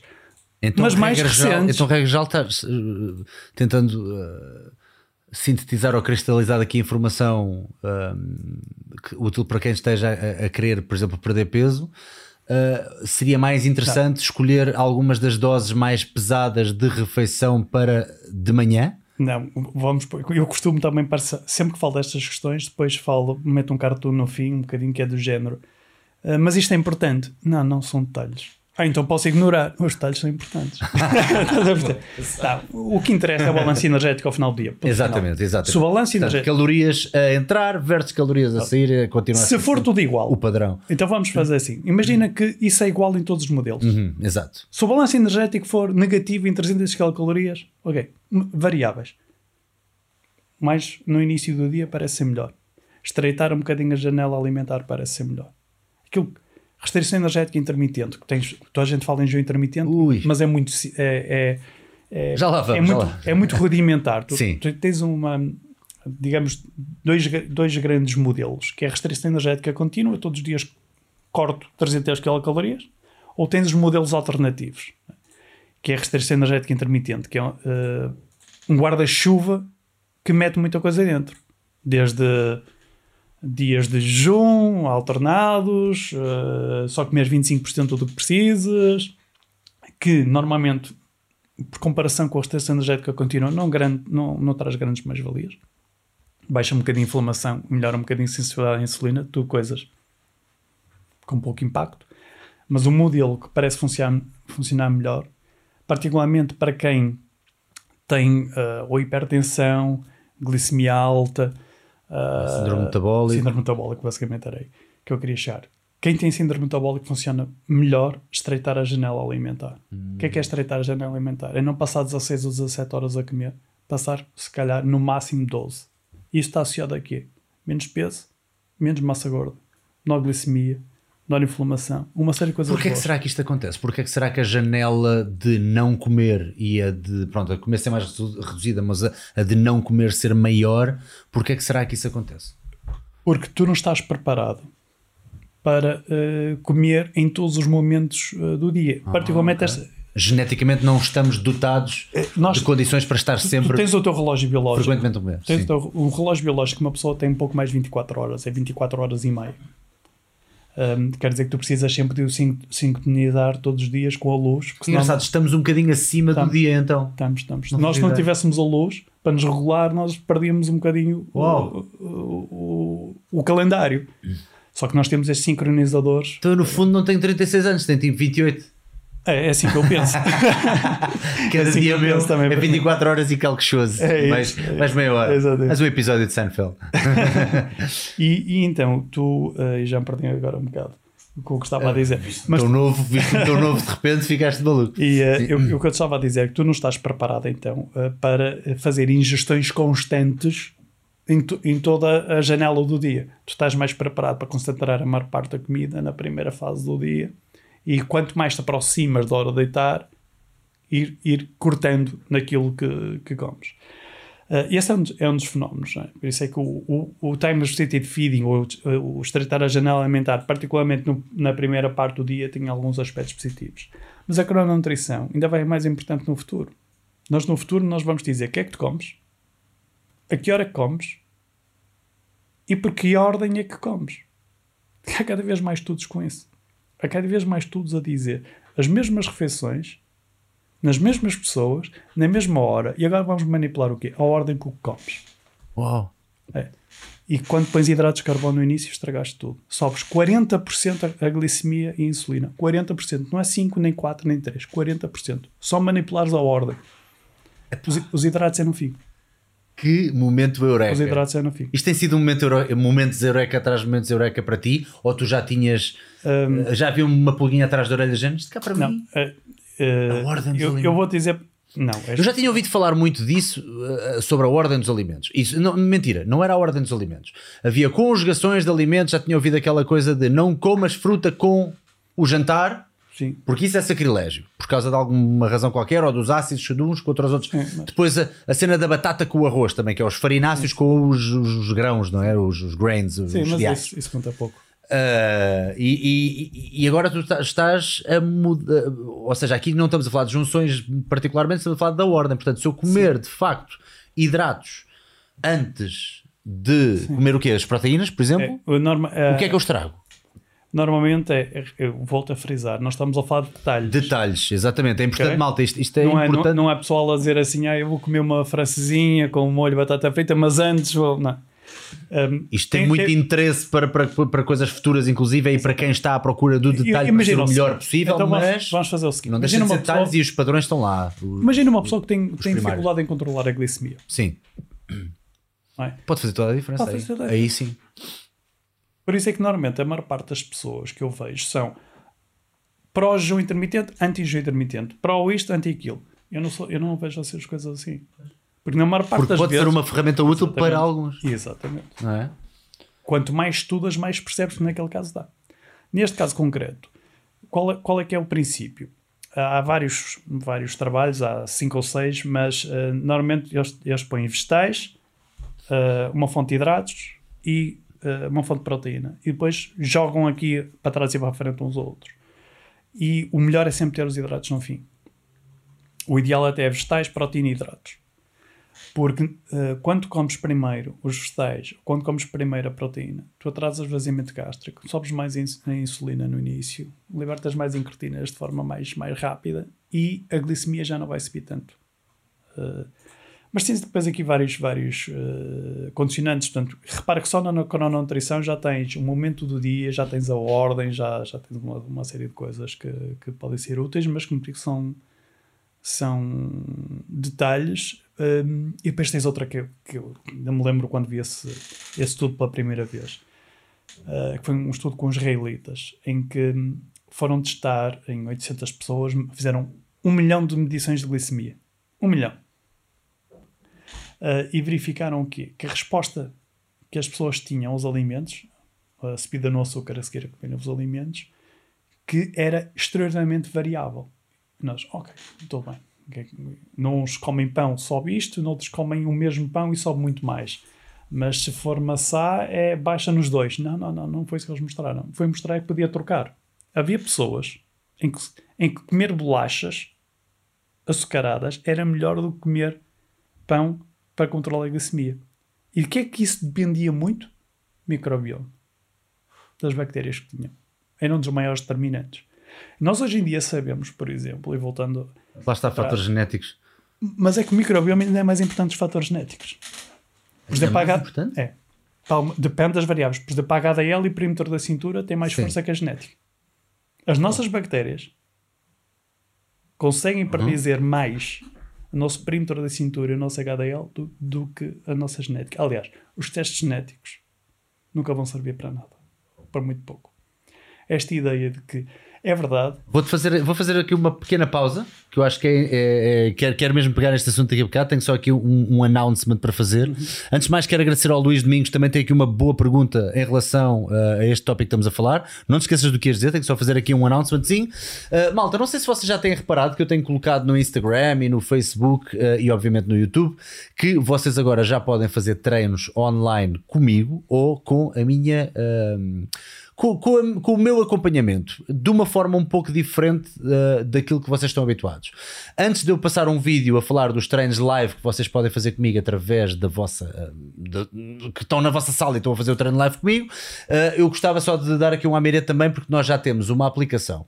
É uma aplicação americana chamada Train Heroic, que foi a melhor que eu já encontrei, porque eu, próprio já segui programações uh, de treinadores estrangeiros, americanos, vá, uh, e uh, normalmente a malta está habituada àquela questão dos acompanhamentos online e dos acompanhamentos personalizados, mas eu decidi fazer as coisas de forma um pouco diferente, que é, eu acredito que existe certos fundamentos, certos padrões de treino que atendendo a vários padrões, como por exemplo, trabalhares cada músculo duas vezes por semana, uh, teres ali alguma atenção a trabalho de mobilidade, a trabalho cardiovascular, fazer alguns circuitos, fazer uma progressão de força linear uh, e trabalhar certos movimentos que são um bocadinho mais uh, as bases e a partir daí evoluir, eu acho que toda a gente pode perfeitamente fazer mais ou menos o mesmo modelo de treino, sendo que existem sempre as adaptações individuais.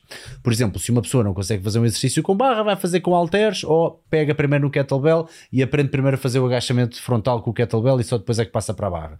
Portanto, tudo isso é contemplado através desta aplicação. Uh, portanto, eu acho que seria uma coisa interessante para experimentar para quem está no ginásio a treinar uh, e quer ter um guidance, quer ter alguma coisa uh, por onde se possa guiar para fazer um bom treino. Este treino são quatro vezes por semana, dá ainda margem para vocês fazerem mais algum dia e eu tenho lá um chat convosco na aplicação, onde vocês a qualquer altura dizem: Salgueiro, fiz hoje este exercício.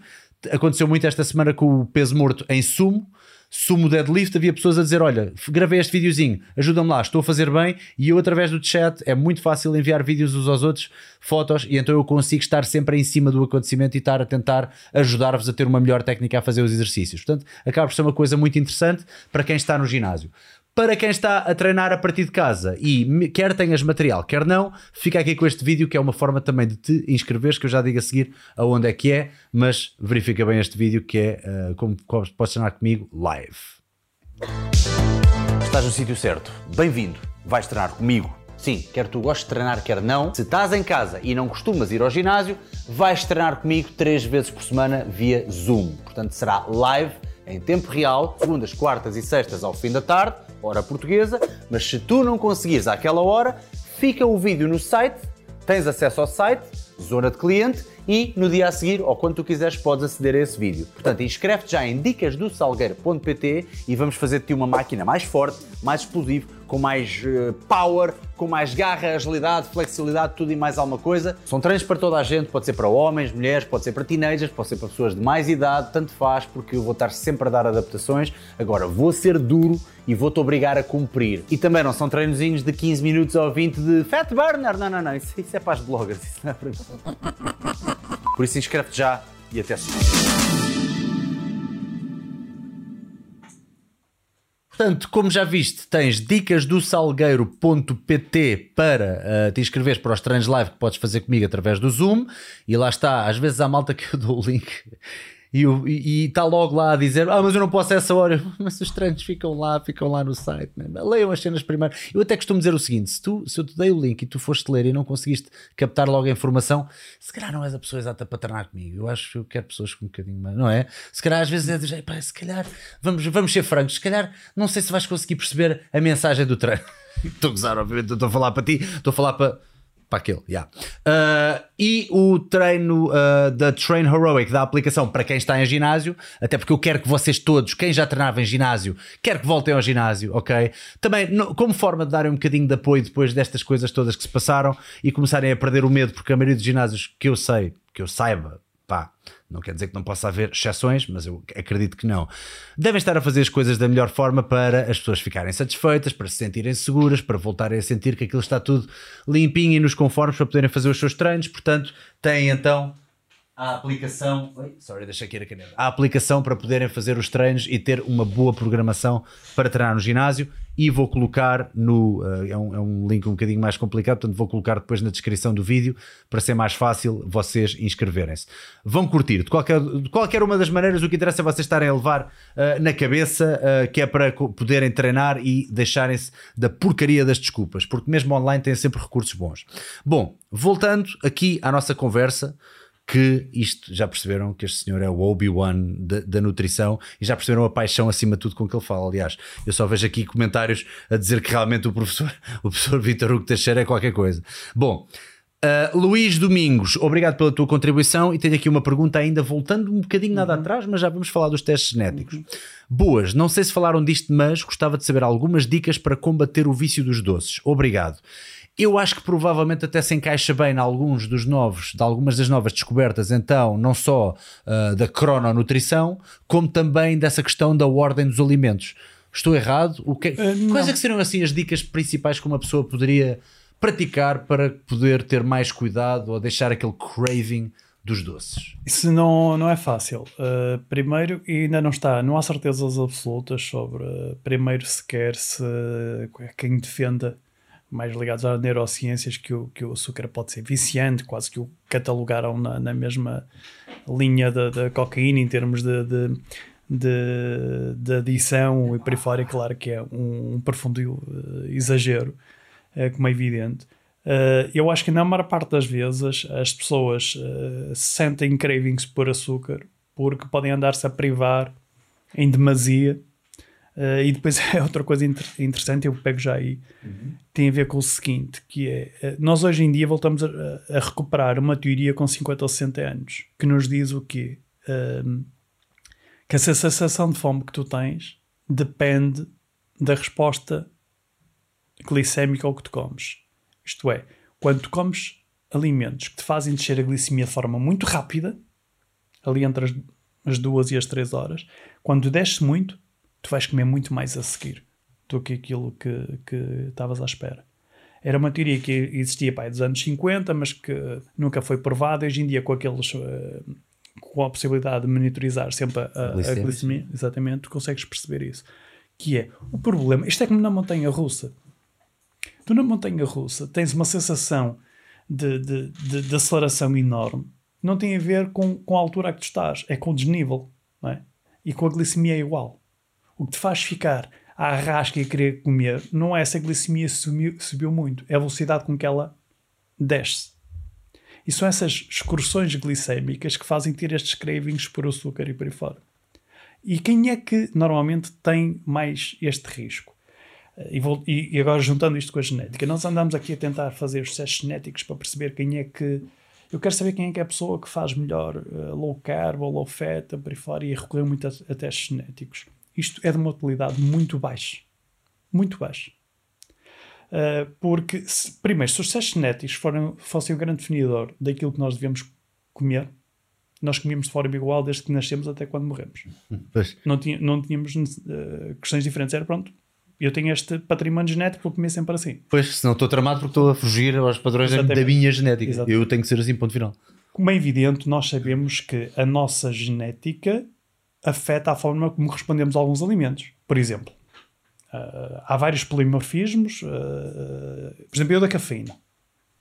Há um gene uh, que tem várias, várias, várias formas com que se pode apresentar e eu tenho a certeza que tenho duas adeninas, não tenho nenhuma citosina, porque eu sou um grande metabolizador de cafeína. Eu adormeço a tomar café. Eu tomo 7 ou 8 por dia como se não fosse nada. Portanto, como é evidente, eu, eu sei, estou consciente que os nossos genes afetam a forma como nós lidamos com, com alguns nutrientes. Hum, vitamina D, folato, cafeína, etanol, ok, eu sei disso. Só que a influência é muito pequena. Por exemplo, nós já temos 400 polimorfismos ligados à obesidade. E eu, souber a tua genética, tenho 6% de probabilidade de acertar o teu peso. Mas já tenho 25% da probabilidade de acertar a tua estatura. Porque determina. É maior preditor. Muito maior preditor da, da, da estatura do que do peso. Porquê? Porque há aqui outros fatores que eu já falei deles que interferem às vezes muito mais. No meu caso, da microbiota outra vez. Uhum. Portanto, há coisas que é mais microbiota, há coisas que é mais genes, depois uh, é uma combinação com o estilo de vida e a, a, a, verdadeira nutrição personalizada não é aquela que olha só os genes, é aquela que olha para como é que é a tua microbiota, como é que é, são os teus genes, quais são as tuas preferências alimentares e, mais importante, para coisas que nós desvalorizamos no dia a dia. Sabes qual é que é o maior preditor das taxas de sucesso de uma dieta ou de outra? É a tua glicemia em jejum. É pessoas que têm glicemia em jejum acima de 100, estão pré-diabéticos, uhum. Não lidam muito bem com, com, dietas ricas em hidratos de carbono. Pois, é, é, é muito mais. parece que inflacionam muito com, o Repara, suflam, não é? Alguém que, alguém que tem uma glicemia alta em jejum significa que ainda é pior. Nós às vezes pensamos que os melhores testes da glicemia são aqueles de teste de tolerância onde nós damos uh, comida a alguém e vamos ver como é que é a resposta glicémica nas primeiras horas. Isso dá-te uma ideia da resistência periférica à insulina. A glicemia em jejum dá-te uma ideia da resistência central à, à, à insulina. É, é, um estado mais avançado. E as pessoas que têm uma glicemia alta em jejum não lidam muito bem com hidratos de carbono. Então andar todo, todo o dia a, a ingerir muitos hidratos de carbono, subir a glicemia, subir a insulina, cai novamente, estás a ver aquela, aquela queda que eu te falei? Uhum, uhum. E tu ficas outra vez cheio de fome, mas o plano, o plano ainda não chegou a hora de comer, não é? E vais comer, o que é que tem? Um pãozinho branco e um, e um, e um sumo de laranja. E outra vez a insulina, outra vez a insulina, cai outra vez. E a pessoa começa a andar sempre cheia de fome. Ela não sabe lidar com estas excursões glicémicas, com estes cravings. Então o que nós temos de perceber é se aquela pessoa não tem que, ser, tem que se arranjar um regime alternativo, porque aquele não funciona para ele. Isto, isto, é muito também dado então por tentativa e erro. Se ainda se conhece tão pouco sobre o microbiota, sim. Se, ainda, se ainda se conhece tão pouco sobre o microbiota, uh, vá, conhece bastante, mas ainda não a ponto de, claro. de conseguir obter conclusões uh, específicas claro. com a pessoa. Uh, e os testes genéticos também não são assim tão preditores de, de, de, dos resultados uh, na pessoa a nível de ganho ou perda de peso. Então, uma pessoa tem mesmo que ir por padrões mais generalistas daquilo que normalmente funciona e a partir daí fazer as alterações. Estou, estou correto? Sim, uh, os princípios estão lá. Pois. Isto é, uma dieta que tenha peixe, leguminosas, cereais integrais, fruta, hortícolas, é saudável para 99,9% das pessoas. E tem que evitar o quê? Carnes vermelhas, carnes processadas, refrigerantes e olha no que eu me vou meter agora. Ui. Ovo, provavelmente. Ai, mãe, não, tu não digas isso. que eu me fui meter. Quantos ovos é que a pessoa pode consumir por dia? Uh, Oh, então vamos, vamos abrir agora. Olha, então vou aproveitar o ovo para. Mas termina o teu raciocínio, porque eu acho que isto é mesmo importante para as pessoas então, entenderem. Então, basicamente, os fundamentos estão lá, são estes. Exato. Depois o que tens de perceber, hum. e no futuro nós vamos fazer mais monitorizações constantes de glicose, vamos perceber que há grandes diferenças Pronto. na resposta às pessoas. E, também e vamos tentar, adaptar. E também para tentar ainda... adaptar em função do resultado. Hum. Esta pessoa come, come estas bolachas e a glicemia não sobe, pode continuar. Comeu banana, uh, disparou, se calhar. Tem, esta, para esta pessoa, a banana não serve. Hum. Mas pelos resultados vamos manipular. A nossa incapacidade está na perdição. É aí que eu quero chegar. É tu olhares para uh, o polimorfismo, para, para os testes genéticos, e olhares para, o, para a microbiota e dizer o resultado vai ser este. Não, esquece. Tens, isto é multivariável, multifatorial. Uhum. Não tentes explicar. Olha para o resultado e corrige. Olha para o resultado e corrige. Não deu, muda. Mas, okay? mas regra geral, dirias então que uma pessoa que tem esses cravings por doces Uh, se calhar seria uma boa ideia, então, uh, dentro desses padrões generalistas que podem funcionar, se calhar, para 99% das pessoas, o que Se calhar uh, hidratos de carbono de baixo índice glicémico ou reduzir bastante e drasticamente, talvez não drasticamente, mas reduzir os, os hidratos de carbono não ir para aqueles com índice glicémico mais alto e substituir se calhar muitos deles por algumas eu, gorduras eu tenho, mais proteína, sim. talvez. Sim, é? mas, mas vamos ainda começar pelo Claro, tens de dizer depende, não é? Não, não, não. Eu, por isso eu cometo o erro de por, ser por mais. Acaso, por acaso eu, eu digo uma coisa, eu nas aulas digo sempre aos alunos, quando faço uma questão, não vale responder depende. Ahá, boa, boa, boa. Então, isso devia ser uma regra aqui na minha porta, não é trabalho para vocês. Mas escrever aqui na porta do podcast. Porque quem entrar aqui a responder sabes depende, uma coisa, tem que fazer depende dá a ideia que tu sabes muito mas na maior parte das vezes eu não vejo o depende seguido do se for assim, é tá, isto. Tá, tá. Se for assim, é isto. Pois. É o depende e fica no ar. E é isso que a malta quer, pois. É o depende e fica no ar. Hum, yeah. Neste caso concreto que eu estava a dizer, eu não sei o que é que são os cravings dele, não sei qual é que é o estado nutricional dele. Porque na maior Vamos parte dizer que vezes, é uh, donuts parte... e Nutella. Mas repara uma coisa, se ele, se, ele, se ele é saudável, Sim. porquê é que ele não pode comer uma coisa doce? E agora vou meter. Não irá despoltar nele agora vou uma meter, vontade agora de vou meter, Agora vou meter noutra guerra. É que se eu como um bocadinho de Nutella, eu quero o posto, o pote todo. Eu odeio aquela malta que diz: Queres um bocadinho? Um bocadinho. Não me ofendas, faz favor. Porque. Eu quero o coração inteiro. Tu tens muitas recomendações a dizer que não deves ultrapassar 10% da tua ingestão energética sob a forma de açúcares. Mas não são recomendações, ao contrário, que se calhar podemos pensar, muito sólidas. Tem muita coisa ali por trás e ainda dá uma incerteza. E 10% da tua ingestão energética só forma de açúcares ainda é muito. A maior parte das pessoas pode perfeitamente incorporar coisas doces eh, de forma mais ou menos regular, sem qualquer sentimento de culpa. E não tem que ser nem açúcar de coco, nem numerara, nem turbinado, nem nada. Isso é a mesma coisa eu pegar em ti e mudar de peruca. É sempre tu, estás a É perceber? coisa mais disfarçada. É sempre tu. Mas não, não, vem sempre eu quero ver, ver como é. A diferença não é, muito- não, é muito, não é muito grande, estás a perceber? Damos aqui com a ideia muito. e o mel, porque o mel tem eh, antimicrobiano, antiviral e por aí fora. Sabes quanto é que tens que ingerir de mel para ser assim? 90 gramas. Anti-inflamatório, queres 90 gramas de açúcar para ter um, um pequeno potencial anti-inflamatório? É? Uh, estudos do mel e performance, no mínimo 70 gramas de, de mel. E depois tem, me- metes as, as questões da quantidade também aqui pelo, pelo meio. Portanto, uh, se quer uma coisa doce, consuma uma coisa doce. Voltando ao ovo. É- O ovo é um excelente exemplo de como é que consegues encontrar uma informação num, num caminho exatamente contrário e ambas as pessoas têm razão. Tu tens dois grandes tipos de de estudos com ovo. Tens os ensaios clínicos, onde pegam no ovo e em 75% das pessoas consomem ovo e o colesterol delas não sobe muito.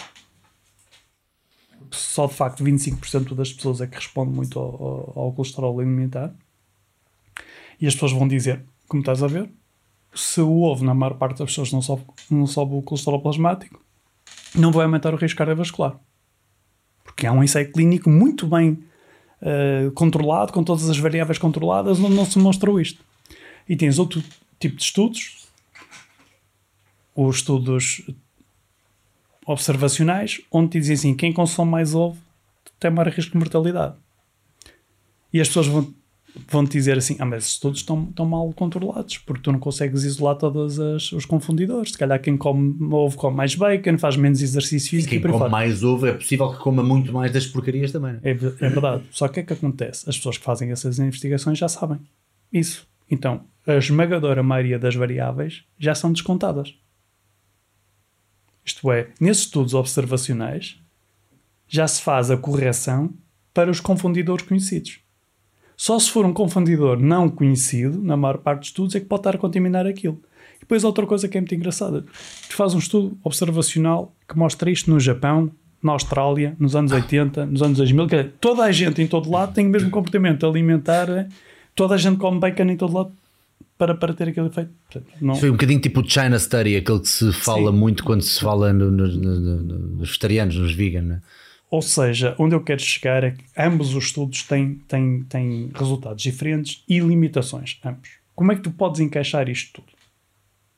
Provavelmente, eh, nós exa- exagerávamos eh, há uns anos atrás a, a limitar o consumo de ovos a 3 ou 4 por semana. Era uma tontice, não valia a pena. Porque, de facto, o, o impacto que o ovo tem no colesterol plasmático é curto. Tu comes um ovo e aumenta-te 5 ou 6 miligramas eh, o colesterol plasmático não aumenta muito mais do que isso. Uh, e, e há umas pessoas que nem aumenta nada. Uh, e nós achamos que, como não tem grande impacto no colesterol plasmático, não tem problema nenhum. Mas isso é esquecer que há outros fatores de risco para a doença cardiovascular que não passam só pelo colesterol. Por exemplo, o óxido de trimetilamina é um fator de risco independente para a doença cardiovascular e se consumires mais ovo, normalmente tens, tens uh, níveis mais elevados de, de óxido de trimetilamina no, no, no sangue.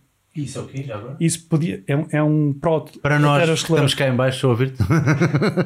é, é basicamente aumenta o risco cardiovascular, Hum, ok. aumenta o risco de ter, ter aterosclerose. Ou seja, estar a, a olhar para o efeito que o ovo tem no colesterol e assumir como tem pouco que isso não vai aumentar o risco cardiovascular é esquecer que o risco cardiovascular depende de muitas outras variáveis que não apenas só aquilo. Portanto, nós neste momento não temos conhecimento suficiente para poder dizer quantos ovos podes consumir por, por- por- por semana sem ter um aumento de, eh, de risco. Mas até no colesterol as coisas estão a mudar. Porque já demonstrou que quem come mais de um ovo por dia há uma relação quase direta também com, com o colesterol.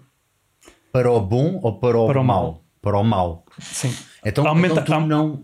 Na verdade, aumenta eh, o colesterol bom e o mau.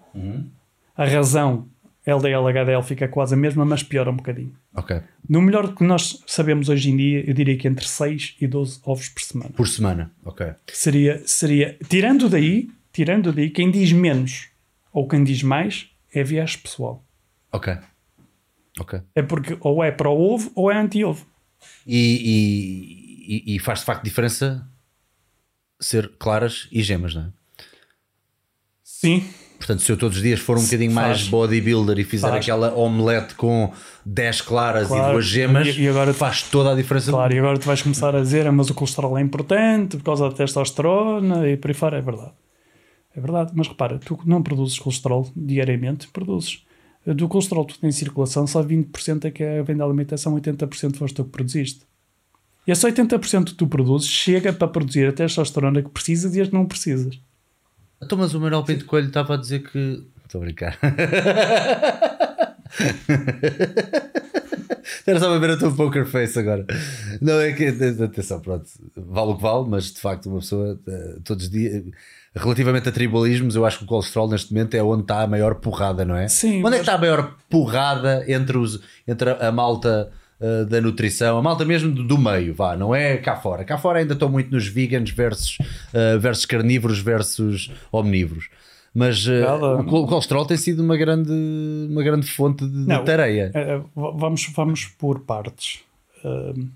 O colesterol é um fator de risco cardiovascular, ponto final. Ponto final, não é? Quer dizer, isso já está mais do que, mais do que solidificado pela. dê-se a pela... volta, volta que der. O impacto do ovo no colesterol plasmático é pequeno, mas não, não é legalize. Agora, Pois, é- é- ainda é dose dependente. Exatamente. Então é dose dependente. Uh, numa franja da população, nem todos respondem. Uh, mas uh, não há a menor dúvida, e essa ideia que é romântica, que às vezes fazem querer, não é? É que sobes o teu colesterol bom, Exatamente, sobes- ah, embarda, o mal não te pode Sobes- fazer mal. É, sobes o, exatamente. Sobes, sobes o, o, o colesterol, o colesterol é importante para, para a testosterona, logo, tu se cortares alimentos ricos em colesterol, baixa a testosterona, que é a mensagem que passa.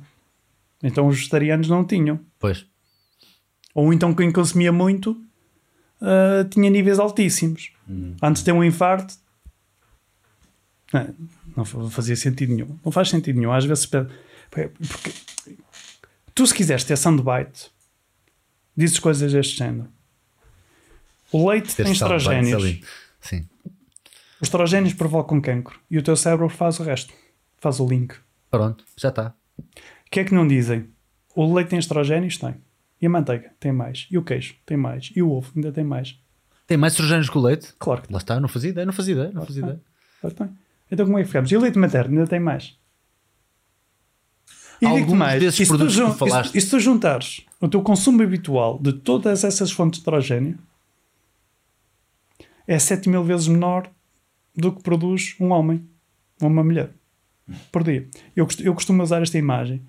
Ficar preocupado com a quantidade de estrogénios que consome nos alimentos versus o que produz é, eh, ficar preocupado que passe um avião e que te bata na cabeça. Passa um avião e tu baixa. Passa um avião e tu baixa. Pelo amor de Deus, não chegas lá. Pois. Então, qualquer um destes alimentos que tu falaste, se forem de origem o mais orgânica possível, podemos dizer assim, não é? Por exemplo, a manteiga Ai. versus a margarina, estamos a falar de coisas completamente diferentes, então aí nem sequer. estamos. Já lá, já lá vamos, se calhar, aos óleos processados ou aos, aos- às gorduras vegetais. Mas se calhar vou, vou dar umas novidades aí também.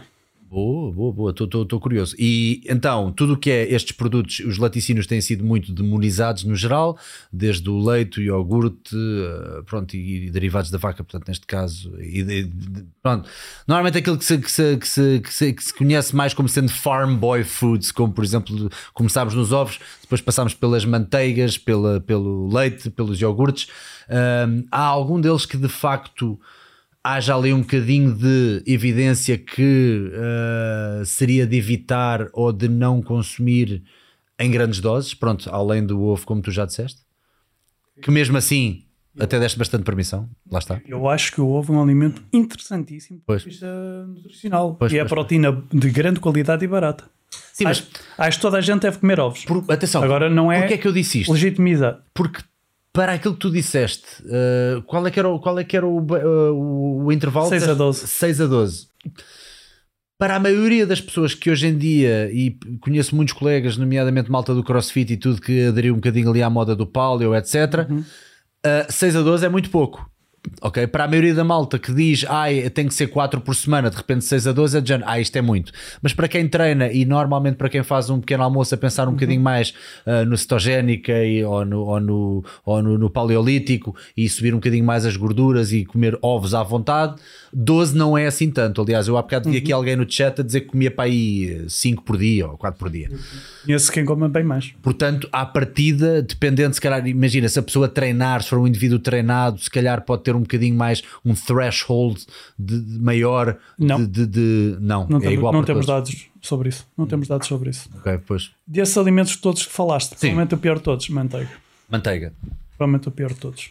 Mesmo aquela do yaki, não sei o que, aquelas cenas todas purificadas e É- é orgânicas. que- e- ok, vamos aos orgânicos. Vamos embora. Então vamos aos orgânicos. Pronto, Agora sim. vamos aos orgânicos. Vamos aos começar já pelo, vamos já começar pelo leite orgânico. Vamos limpar isto que é uma maravilha. Limpa, limpa-me a casa. O estúdio é novo, tem que ser limpo. Leite orgânico. Sim. Aumenta 50% os teores de ômega 3. Uau, fantástico. Desculpa, aumenta 50%? 50%. O o leite orgânico. Sim. Leite orgânico, sim. Passa a ser de um péssimo fornecedor a um muito mau fornecedor. Isto é, o leite orgânico, apesar de ter mais 50% de ômega 3, parte de um valor muito baixo. Ou seja, eh, tu se comes uma posta de salmão, corresponde a beber 150 chávenas de, de leite em ômega 3. Se for leite orgânico, são 100. Valerá a pena eu estar a pagar mais por um leite que vai passar de ter 10 miligramas a 15 miligramas quando eu num, num, num, num- numa aposta de salmão tenho 1500 Ok. não, Ok. não, por amor de Deus não vale pena Como- Mas uma pessoa procuraria o leite pelo ômega 3? Provavelmente ia mais para o cálcio, não é? Não, eu estou a falar em termos de, daquele marketing que se faz, às vezes, os alimentos, ah, por exemplo, ah, a, va- a vaquinha de- dos Açores. Ah, produz- vaquinhas felizes e não sei o que assim. pro- pro- produz o leite com mais ômega 3. Ok, produz, mas por favor, não olhem para o leite como Ok, fonte de ômega ok, 3. ok. É, Ah, é isso oh, ok, dizer, pelo amor de Deus. ok. Desculpa, é uma coisa estava- que é péssima e continua péssima como fonte de ômega 3. Claro. O ovo igual. Ovos com mais ômega 3, que as galinhas comem algas e por aí não, não vamos comer ovo Pois. com ômega 3. Pois é, um fator diferenciador de, de, de, de soundbites, como estás a dizer. Exatamente. Qu- Quanto aos alimentos orgânicos, em, em resumo, os alimentos orgânicos, do ponto de vista nutricional, são semelhantes, têm mais compostos antioxidantes, cerca de mais de 30%, têm menos pesticidas, têm menos cádmio e têm maior risco microbiológico. Ok. Ou seja, Onde é que isto nos leva? tem que nos não leva. Do ponto de vista eh, antioxidante, é melhor comer alimentos orgânicos do que alimentos produzidos do ponto de vista da agricultura convencional. Porque na agricultura convencional, tu a usar pesticidas, estás a defender os alimentos. Nos orgânicos, ao usar menos pesticidas e os permitidos, não dás tantas defesas e o organismo tem que produzir as suas. o- o, o, vegetal tem que produzir as suas próprias defesas, que normalmente são os polifenóis. São, são desagradáveis. Um, um, um animal, se quiser fugir de um predador, corre. Uma planta, se quer fugir de predador, não consegue correr. Então o que é que tem que fazer? Tem que se tornar desagradável. O que é que é tornar-se desagradável? Tornar-se amarga. O que é que é tornar-se amarga? É fazer mais polifenóis. Que é para chegar lá e dizer, "Ui, não gosto disto. Não vou como se ficar bem." libertasse um ácido. Exatamente. Então os alimentos orgânicos têm mais polifenóis, tornam-se mais desagradáveis, são mais amargos. E, e, e ao terem mais... Na verdade, na verdade, os vegetais não são antioxidantes. São pró-oxidantes. Por causa dos polifenóis. Sim. São pró-oxidantes. Mas, ui, sempre ouvi dizer que os vegetais eram antioxidantes. Não. Eles... Ora lá, mas tu vieste aqui E eles- estragar- dar a volta ao meu mundo. Não. Não, tu. Não, não, os vegetais são Estás a meter polifenóis aqui no... O que é que acontece? Sim. Só que como eles te agridem, tu defendes-te. E, e as tuas defesas antioxidantes aumentam. Então, na verdade, o resultado de comer vegetais é ficares com um nível antioxidante mais elevado. Porque eles foram, porque eles te atacaram. Então, do ponto de vista de- de- de- dos polifenóis, os orgânicos são melhores. Do ponto de vista de pesticidas também. Na verdade é esse. Tem, tem ah, doses mais baixas, mas 98%. 98%. Estamos a falar de milhares e milhares e milhares e milhares de, de, de, de alimentos eh, analisados pela EFSA para 500 compostos diferentes. 98% deles estavam seguros, 2% não estavam. 2%. Só que esse valor já foi, já foi de 0,6 ou já foi de 0,9, já foi de 1,6. Ou seja, cada vez Cada vez há mais há gente a variedade. risco. Ok. Cada vez há mais gente a pisar o risco no- nos pesticidas. E isso é preciso continuar a vigiar para voltar aos valores antigos. Ahm, Mas de uma forma geral, tu não tens. Uh, e depois tens maior risco microbiológico, que é tu, como não usas pesticidas, exposição natural que um alimento orgânico tem vai ser uma que nós também acabamos por herdar então, ao, ao comê-lo. Aqueles, aqueles casos da, da, da, da Xerixa coli foram com, com, com rebentos de. não foi de soja, já não lembro o que é que foi. Uh, mas eram orgânicos. Estou fazendo a pergunta muito diretamente. Tu, quando vais às compras, vais aos orgânicos, imagina, vegetais e hortícolas. Ok, eu já te respondo. Sim. De uma forma geral, Toda a gente sabe que o consumo de hortícolas e fruta diminui o risco de doença cardiovascular, uhum. cancro, diabetes, asma e por aí fora. Independentemente da origem.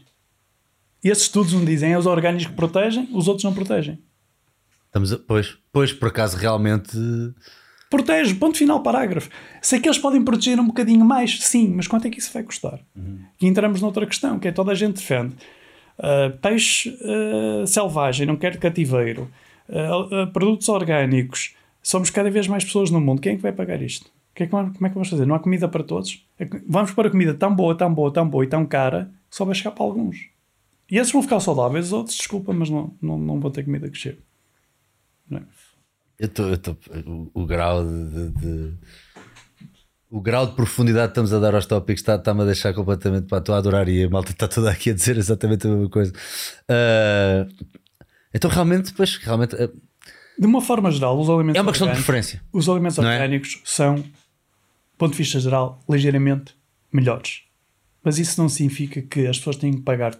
O quão melhores muitas vezes não vale a pena o esforço vale pena económico esforço. que muitas pessoas teriam Nem vale a pena passar a mensagem para as pessoas de que são uh, muito melhores. Que, ou é orgânico ou não é. Exatamente, okay. é só isso. Tu, às vezes, para ganhar 0,1%, passas uma mensagem errada para a população, porque todos os trabalhos até agora mostram proteção enorme com hortícolas e fruta e não dizem ou não apresentam diferenças em função da sua proveniência e, do seu, e da sua forma de cultivo. Agora, o que é que temos de fazer? Vigiar mais os, os produtores para estes valores estão a aumentar pesticidas que que. Sim, tem que haver rédea, rédea a, a firme, não pode ser um free for all. E, e, e digo mais. E as pessoas não fazem as, as pessoas que acham que só comem natural e para fora não fazem a mínima ideia da quantidade de, de, de coisas que consomem. Uh, porque uh, onde é que acham que vai a poluição atmosférica dos motores de combustão interna? Deposita-se onde? Nós, nós devemos respirar muito disso, não é? É por aí não só respirar, mas, não só respirar, mas também deposita-se nos vegetais folhosos e, e por aí fora e, e, tudo, e, e, nos cereais e tudo que depois é feito a partir dos cereais.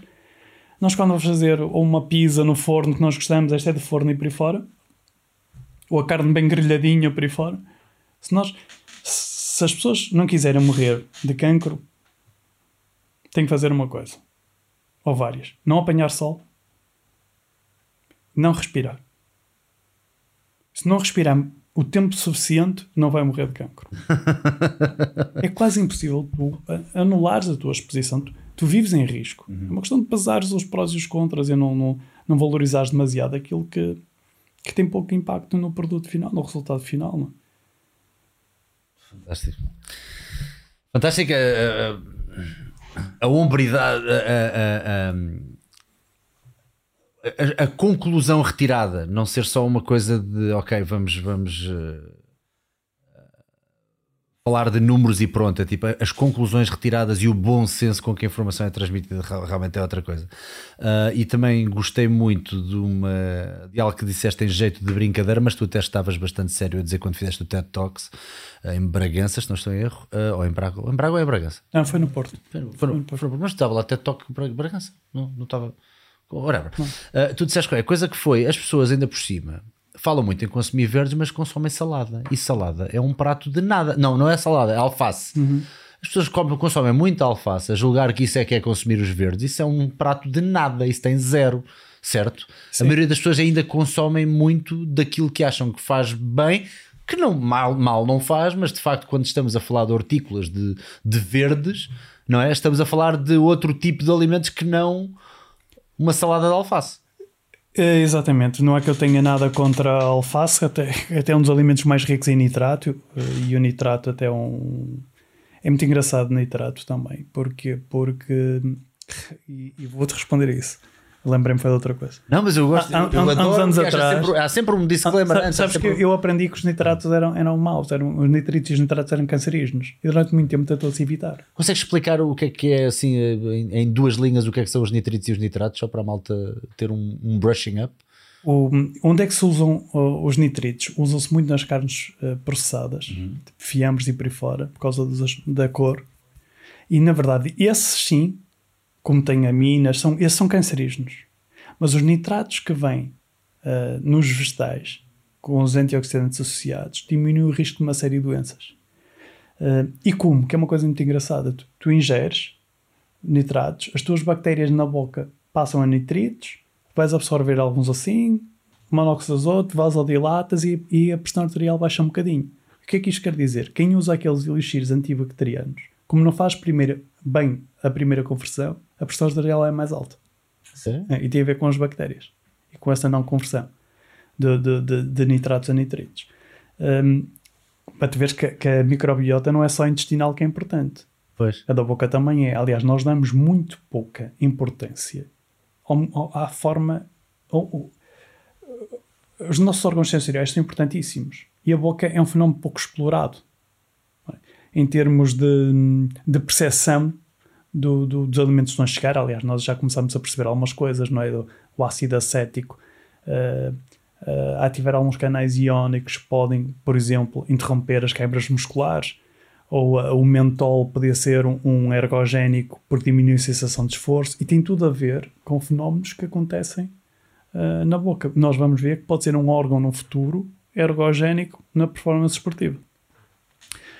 Um, E eu agora não faço a mínima ideia do que é que estava a responder. Estavas a falar, estavas a falar dos nitratos, portanto, na questão da alface e que Ah, a alface, que era, era um dos mais apesar de em- ser muito rica em nitratos, Nitratos. não tem nada a ver com. Qual é que é o problema da alface? O problema da alface é que nós precisamos comer 400 gramas de hortofrutícolas por dia. E em Portugal nós estamos bem longe disso. Um em cada dois adolescentes não come o suficiente. Então o que nós temos que fazer é promover coisas que interessam.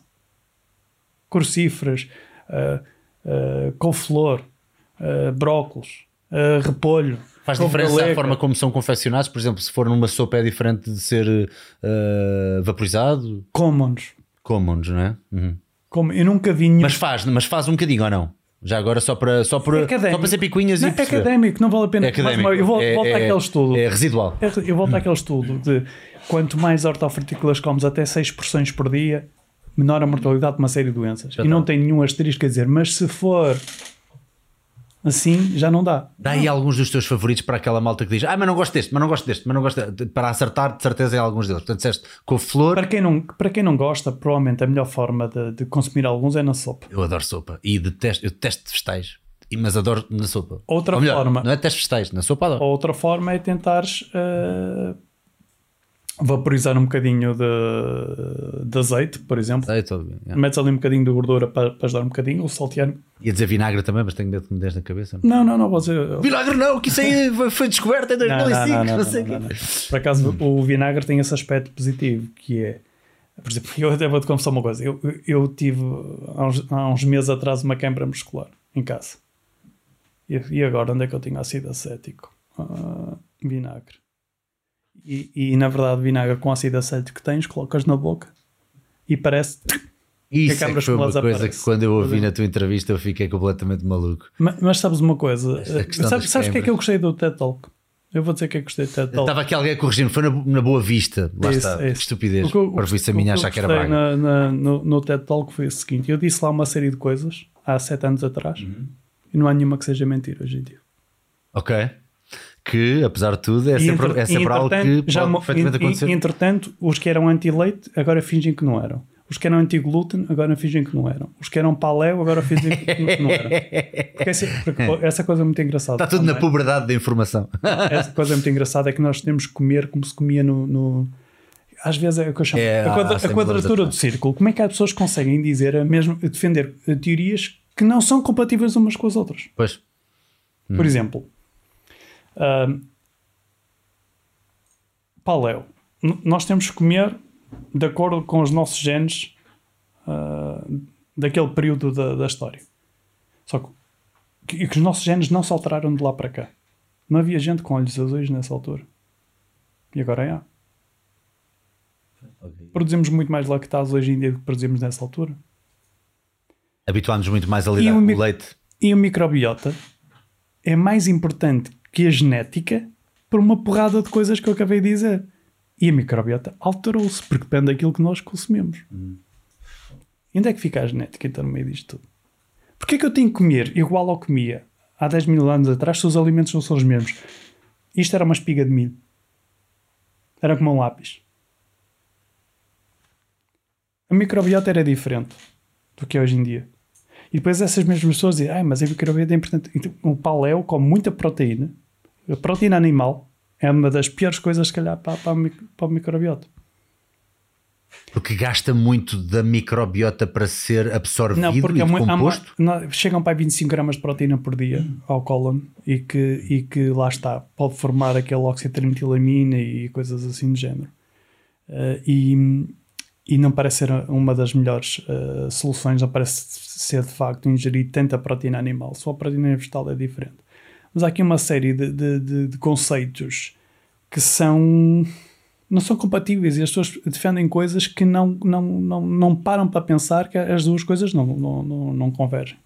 Ah, porque está, está aqui algumas pessoas que ficaram aqui um bocadinho empancadas com o tópico do leite e apesar de termos feito um bocadinho de brushing nesse assunto, antes de jogarmos uhum. aqui um mini mini jogo que nós preparámos, que eu gostava também que uh, estou a poupar alguns dos tópicos porque estão nesse jogo uhum. e acho que vai ser interessante uh, porque vai ser assim uma, uma, forma de dar alguma, alguma informação mais uh, e com prática. alguma variedade e, mais, e prática também para as pessoas. Uhum. Uh, houve aqui malta a falar do leite e estava a perguntar, mas ele explicou o porquê do leite ser bom ou ser mau.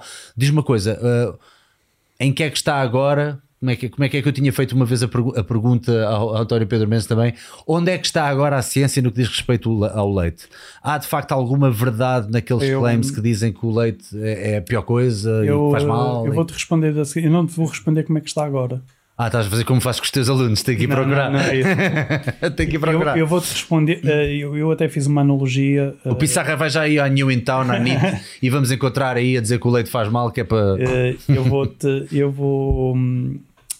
Hum, vou uh, fazer a analogia que fiz numa das redes sociais, já não me lembro qual que foi. Se te perguntarem qual é que é a, a melhor equipa do mundo de futebol, tu não vais definir por uma jogada, nem por um jogo, nem por um campeonato, vais definir pelo palmarés todo.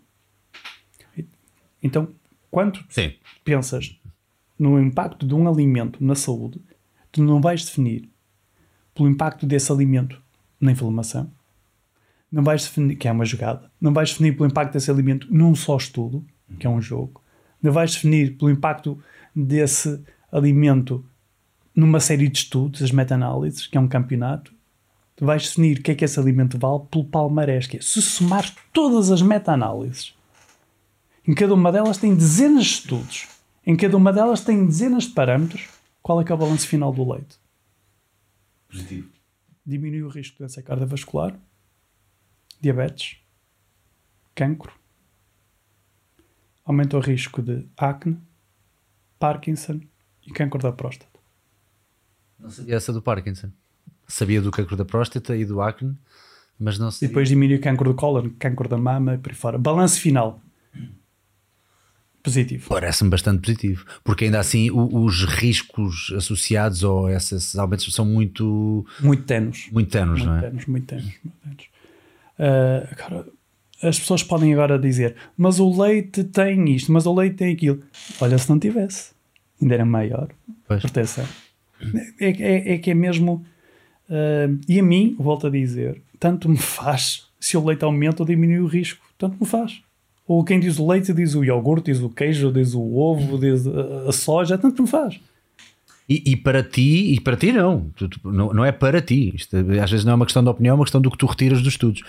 E de lá está, do, do, do, da longevidade, não é, do, não é só do campeonato, é de todos os campeonatos. Foi a jogada que ele fez. Exato. Foi tudo o que ele fez até o isso foi, isso foi poético, eu adorei isso, adorei a analogia. Acho que foi uma forma muito, muito mais simples das pessoas entenderem que de facto não é um estudo, um estudo é um grão de areia no, no em todo o é, deserto, é a mesma coisa que manancial pegar, de, de. Para pegar numa jogada e dizer que grande jogador. Olha a finta que ele fez, olha o jogo que ele fez. Não, tu tens que olhar para todo o percurso dele. Não é isolar uh, alguns efeitos. Sim? Exatamente, tal E- e como o, o- a celebridade não é o tweet que fez, a celebridade é todo o seu. Está tá espetacular, essa analogia está incrível mesmo, muito bom mesmo. Ah, e hum, vê-se que já tinhas pensado nisso. E Não, eu vim, eu vim, eu vim preparei. vi agora, lembrei-me agora, pá, foi um espetáculo. Ah, e hum, ah, bolas, que é ah, e, e- e- e também disseste então que ainda ah, depois do treino, por exemplo, leite, em particular chocolatado, ainda é das melhores coisas para repor. Eh, Agora, ainda vais-me dar a oportunidade de poder responder isto sete anos depois. Com te certeza. Respondi. Força.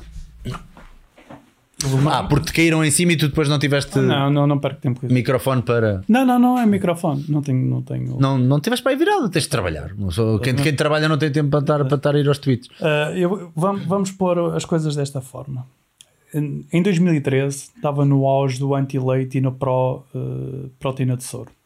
Eu quase foi um sacrilégio dizer aquilo. E agora vamos explicar porque é que eu disse aquilo.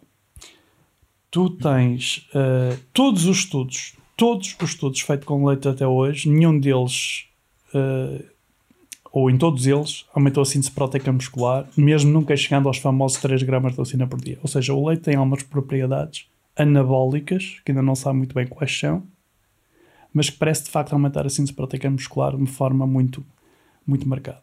Porquê é que eu disse com chocolate? Simplesmente tu também precisas de glicogênio para repor ah, depois do, do exercício físico. Mas, mas com chocolate tem sacarose, maravilha. Porquê? Porque a sacarose é uma mistura de glicose e frutose e tu observas muito mais rapidamente quando tens misturas de glicose e frutose do que quando só tens uma delas. Por isso é que até interessa, depois do exercício, ser sacarose, honestamente. E que não interessa em todos os outros momentos, mas naquele momento interessa. Mas eu dei aquele exemplo porque foi, honestamente, o calhou. Podia ter dado muitas outras coisas eh, diferentes. Mas, pá, há um ano ou dois, saiu uma meta-análise a mostrar que o leite que era uma, uma excelente bebida de, de e tu vês, vês alguns dos melhores investigadores do mundo da área a dizer isso mesmo. Se eu dou aos meus atletas, por acaso não dou. Porque eu, porquê? Porque eu quero lin- não, não quero uma coisa estanque. Isto é, eu não dou a mesma quantidade de proteínas e hidratos no final do treino a jogadores com características diferentes. Quero fazer manipulações diferentes. Uns até não dou hidratos, outros eu dou a proteína, outros eu quase só hidratos, outros não dou quase nada. E essa é a grande vantagem de eu poder usar eh, coisas individuais. Eh, depois, ainda voltando a esses tempos, nessas, nessas alturas, em 2012, 2013, havia muitos estudos a mostrar que a proteína de soro aumentava mais a síntese proteica muscular que a caseína. Que o leite tem duas grandes proteínas. 80% é caseína e 20% de soro. E o que se mostrava é que o soro aumentava mais a síntese proteica que a caseína. E começou toda a gente a tirar conclusões que não podia tirar. Se o soro é melhor que a caseína, o leite, como tem uma mistura dos dois, anda aqui no meio. Nunca é tão bom como a proteína de soro. Tu não podes fazer essa leitura. Sabes quantas substâncias tem um alimento? 26 mil. Até 26 mil. Portanto, estás a julgar alguém por uma coisa. Em 26 mil. Em 26 mil. O nosso conhecimento atual sobre os nu- nutrientes, nós conhecemos 150 nutrientes. O que vem nas tabelas são 42. E nós julgamos por um ou por dois. Pois. Se fosse assim, porquê que o ovo com a gema é melhor do que as claras para a síntese proteica muscular?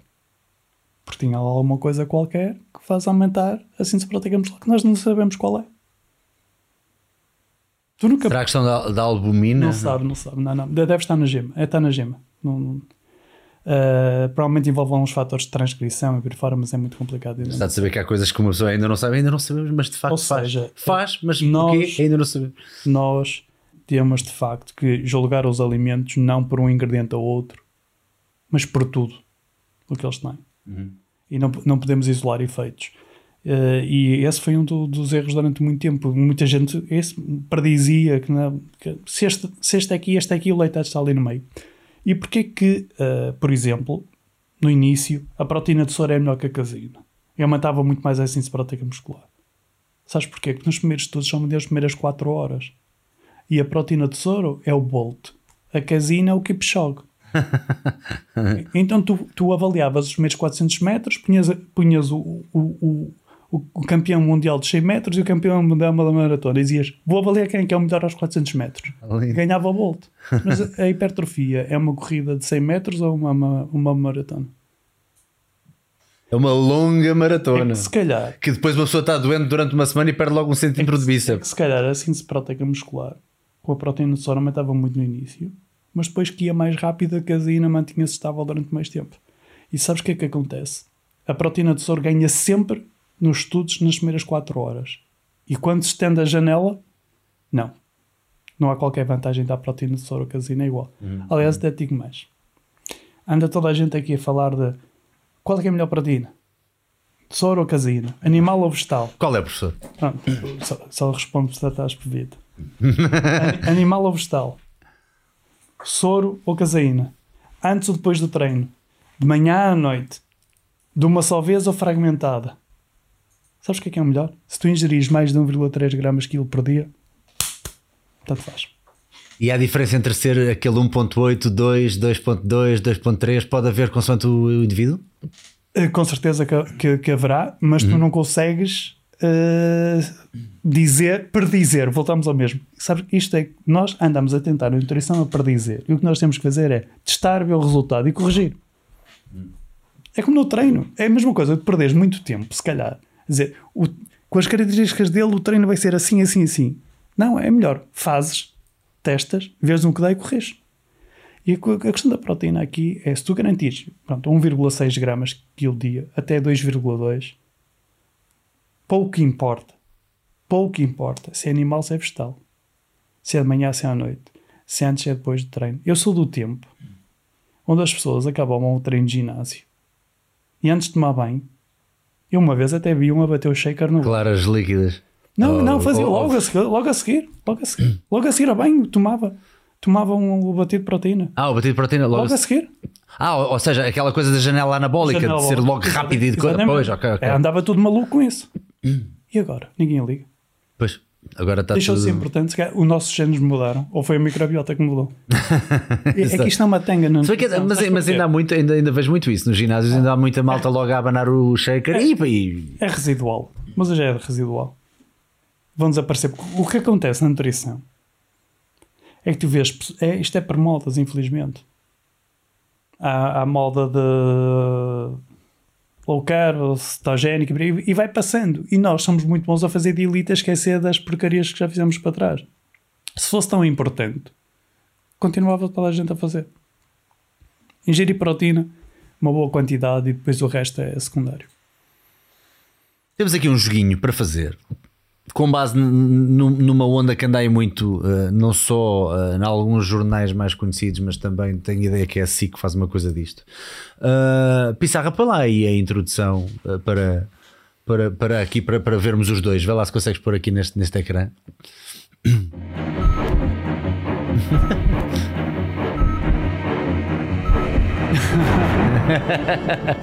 o polígrafo da nutrição.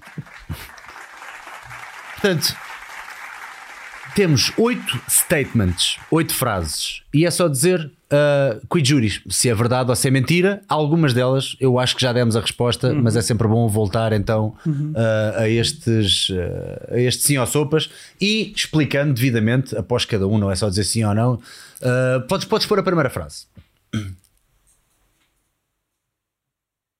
Ah, está ali no outro. O jejum intermitente sobe os níveis de hormona do crescimento. Portanto, já tínhamos falado um bocadinho sobre jejum intermitente, podemos agora aprofundar um bocadinho mais. Uh, portanto, uma das coisas que eu vejo de ser muito dita, uh, atenção, muitas destas eu nem tenho a certeza já se são verdade ou se são mentira. Estou a fazer a mesma pergunta, portanto, quem manda aqui és tu. O jejum intermitente sobe os níveis de hormona do crescimento, verdade ou mentira? Se queres diga. uh, Pronto, eu sei que tudo aqui é um depende, mas. sim, ok. não. Ao melhor do meu conhecimento, não. Então, aí. É, Se forem todas mentiras, estamos travados vemos aqui à rasca dos ouvidos. Ah, ahm, então, muito daquilo que se tem vindo a dizer sobre os efeitos do jejum ah, intermitente, e em particular, uma vez que também se falou muito naquela coisa de não ser minimamente catabólico ah, e que até pode estimular o hormônio do crescimento. Uh, parece não ser verdade até agora, é isso? O, não, em termos de composição corporal, uh, desde que as calorias sejam semelhantes entre jejum intermitente ou uma proposta alternativa, restrição energética contínua, não parece haver grandes, grandes diferenças. Portanto, qualquer pequena mudança que houvesse, do ponto de vista anabólico, não se traduziria por, por alterações da composição corporal. Portanto, não, não, não cola.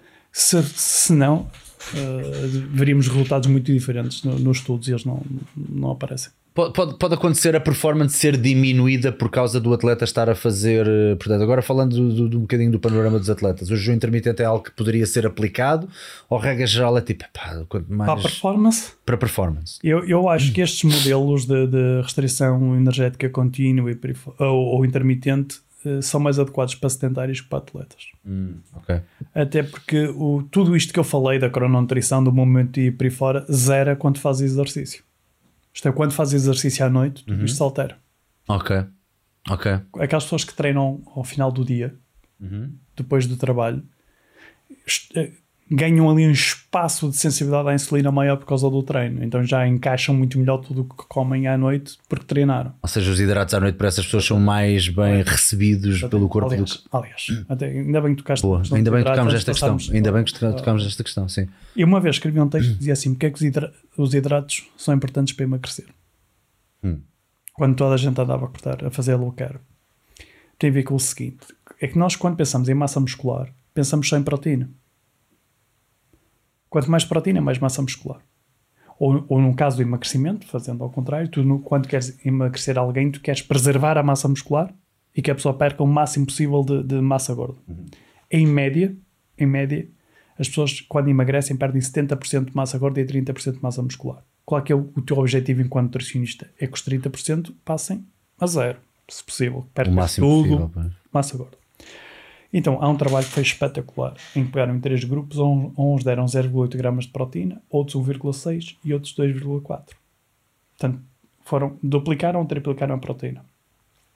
0,8 para 1,6 preservou mais massa muscular durante o emagrecimento. É o esperado. Aumentar ainda mais a proteína prejudicou. Prejudicou? Perdeu mais músculo durante o emagrecimento, hum. os 2,4 dos 1,6. Porquê? Porque cortaram nos hidratos. E a proteína é importante para a massa muscular, porque a proteína fornece os tijolos, fornece a matéria-prima. Só que quem cria um ambiente hormonal ótimo são os hidratos de carbono. Por causa da insulina? Insulina e o IGF-1, que é o fator de crescimento semelhante a insulina. Ok, ok. Ou seja, tu não podes só dar a matéria-prima, dar os aminoácidos para construir a proteína e não te preocupares com os hidratos de carbono que criam um ambiente anabólico favorável, porque a proteína não interfere nem na testosterona total, nem liver, nem IGF-1, nem, não, esquece, não é por aí. E, então a dieta cetogénica também não parece ser a maior. chegar aí. Força. Que é a dieta cetogénica não é a condição ótima para hipertrofia. Não maximizas a hipertrofia. Tu vês muita gente a seguir uma dieta cetogénica e para fora seca, perde massa gorda e para fora mas tem mais dificuldade em manter ou aumentar a massa aumentar. muscular. Hum. Ou seja, os hidratos de carbono são importantes para a síntese proteica muscular porque criam um ambiente hormonal ótimo. Aliás, até que mais. Os hidratos de carbono são importantes para a anemia. Para a anemia, sim. Porque se tu treinares, por exemplo, sem hidratos de carbono, vais ter uma resposta inflamatória maior. Vais aumentar mais a epsidina vais diminuir a absorção de ferro.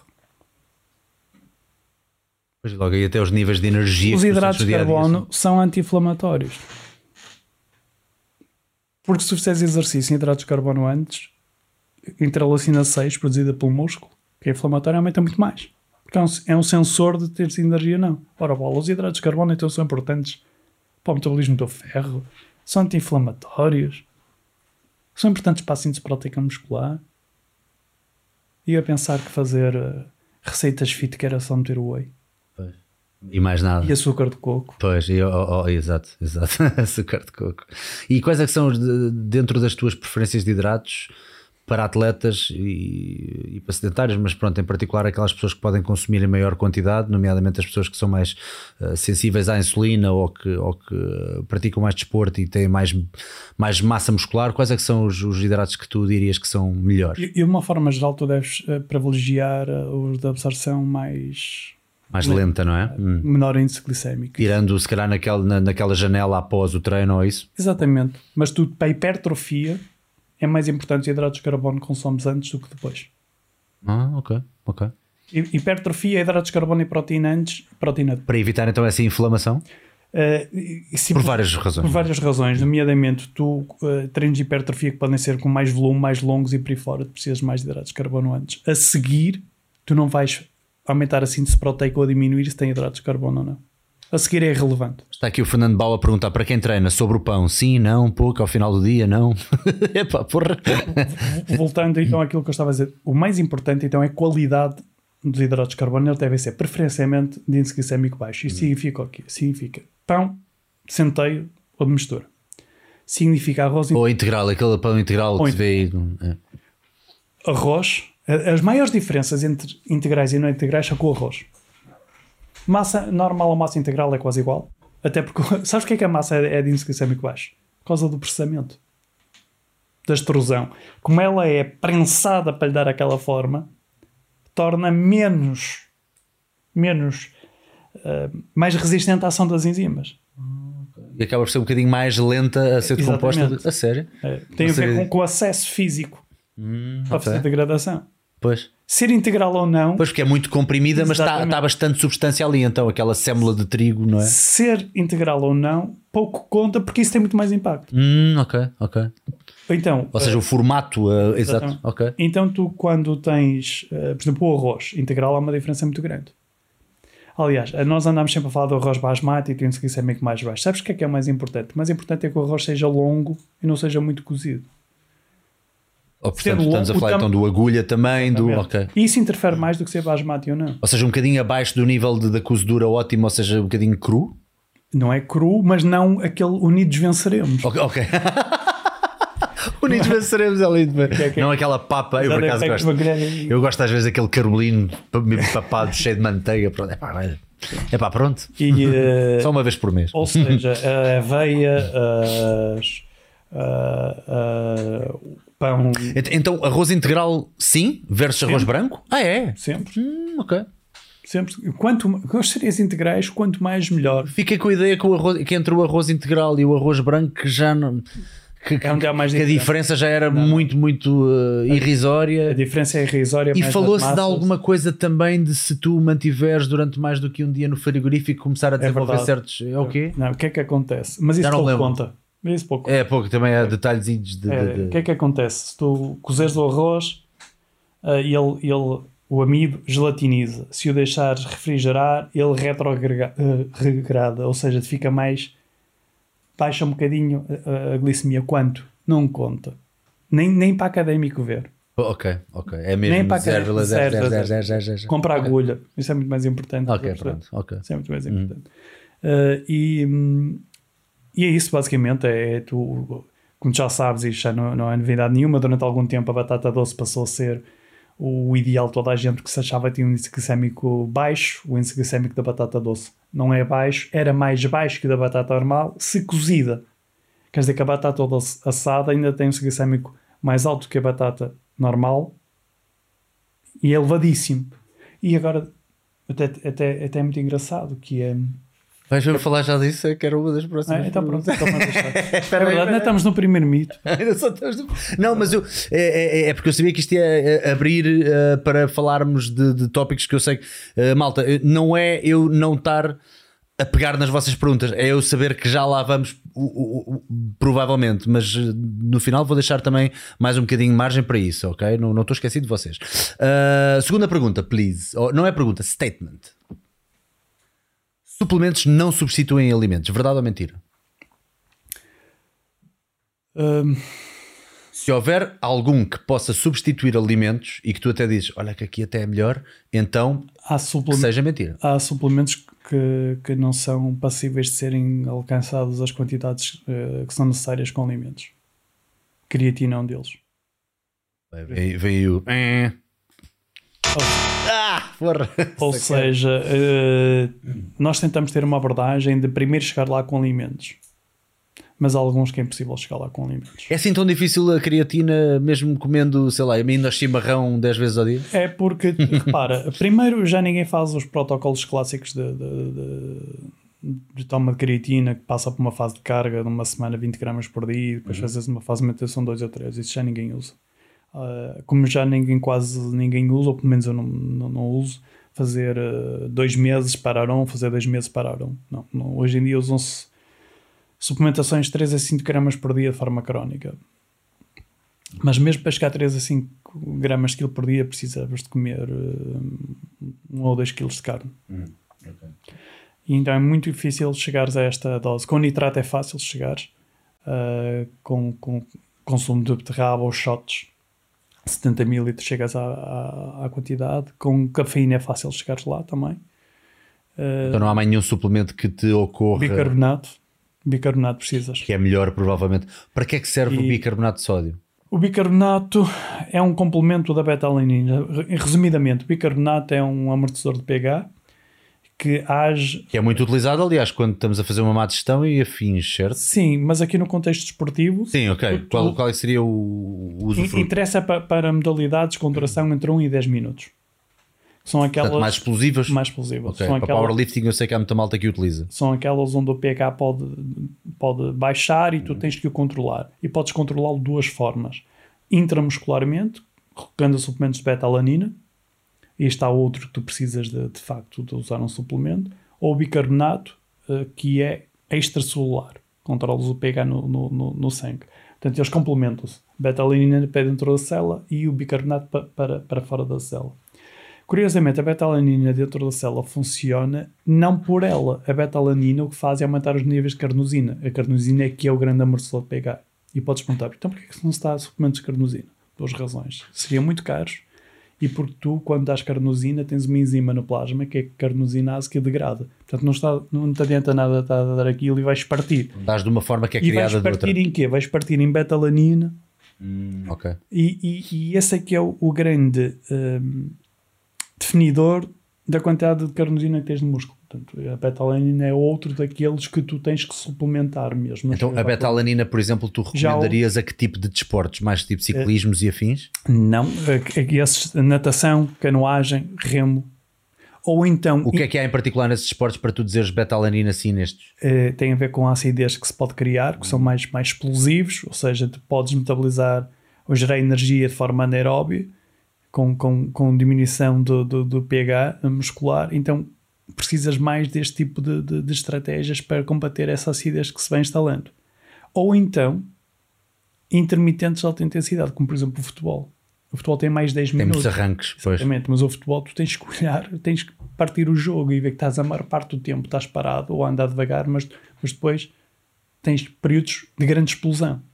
E a beta-alanina também, interessava, também interessa, ah, neste caso. Há outros ah, que tu não deves usar como suplementos.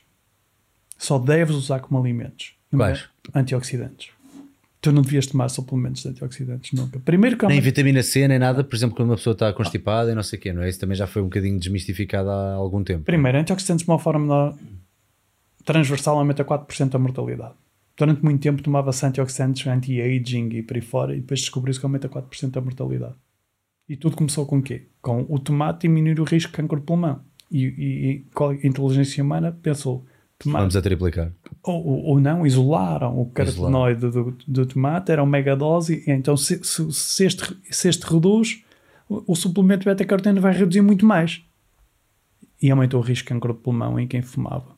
Tu estava exposto a ambiente. Lá está, nós pegamos num de 26 mil e quisemos fazer milagres. Estragamos tudo. E suplementos suplementos com antioxidantes são maus porque até para a hipertrofia, são maus para muita coisa. Tu para hipertrofia, sensibilidade à insulina, antioxidante, em resposta ao exercício, só acontece porque o exercício causa stress oxidativo. Se tu usares, isto é, tens a tua capacidade antioxidante, fazes exercício e ultrapassas e baixa outra vez, e o teu corpo diz, ah, pá, vou-me fortalecer. Se tu usares suplementos com antioxidantes, estás sempre aqui em cima. Nunca, nunca ultrapassas o limiar. Se não ultrapassas o limiar é como se não, não, não, causas adaptação. Então é um erro usar suplementos com antioxidantes. Deves usar alimentos ricos em antioxidantes, porque primeiro não dás vitamina C, nem dás vitamina E, e vitamina C acima de um grama por dia diminui adaptações ao treino. Impensável para, para atletas. Impensável para atletas. E alimentos com antioxidantes nunca vai acontecer isso. Estás a dar a orquestra toda, não estás a dar o, o saxofone. Só. Pois, pois, pois, pois. É música, não é ruído. Adoro as analogias. Então tu não podes, de facto, o- com antioxidantes nunca suplementos. A não ser, bom, eu vou dizer, de vez em quando eu dou, em casos excepcionais, Claro, claro, claro. dou. em- Sabendo que aquela pessoa está com alguma deficiência daquele em particular, não é? Nem só, mesmo quando não está com uma deficiência, eu dou com, com um outro objetivo. Qual outro objetivo? Dou, de vez em quando dou vitamina C com, com outro objetivo. Qual é que é o outro objetivo? Vem a pergunta aí, ou não? Não, há uns momentos, eh, Sobre a vitamina C, não. há uns momentos que tu podes dar transitoriamente alguns antioxidantes com outros objetivos, mas de forma crónica não, não convém. Mas quase todos os outros, tu, Quais é que são os objetivos? Agora, agora fiquei maluco para saber. Tu de vez em quando transitoriamente, se é quiseres manipular algumas, misteriosa. não, se quiseres ma- manipular algumas variáveis, Tipo o quê? tipo hidratos e cortisol e por aí fora, se calhar de vez em quando convém dar algumas coisas assim desse género. Hidratos e cortisol. Como é que eu preciso de mais informação? Não estou a chegar lá. Não, eu, transi, eh, de forma. eh, Isto é só curiosidade, isto é só o bichinho curioso. Se quiseres, eu calmo. Não, não, de Eu faço frutas até me mandarem calar. não, de forma aguda, de vez em quando pode ser interessante usar eh, uma 500 mg de vitamina C. Mas em casos de pessoas que estão não, com, não, não, não, não. Cortisol alto, só. não percebi. Em- sim, para evitar. Ah, para evitar que cheguem a isso. Ou, ou que estão com, com, com cortisol mais elevado, uma forma de frenar um bocado a libertação da cortisol pode ser interessante.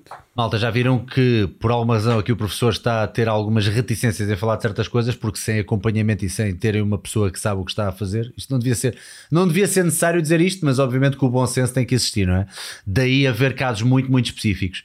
Ah, e obviamente que o nutricionista, em particular o nutricionista desportivo, é a pessoa mais indicada ou a única pessoa indicada para ajudar os atletas, principalmente atletas de alto gabarito e de alta competição.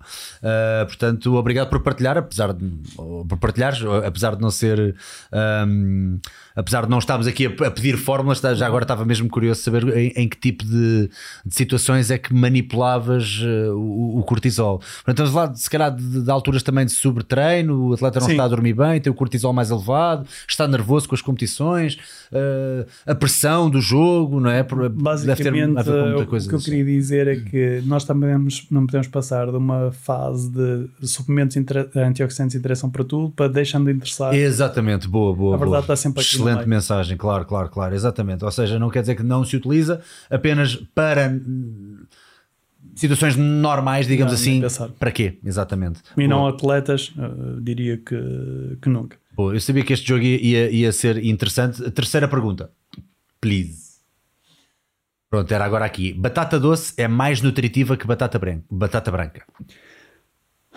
Eh, Verdade ou mentira?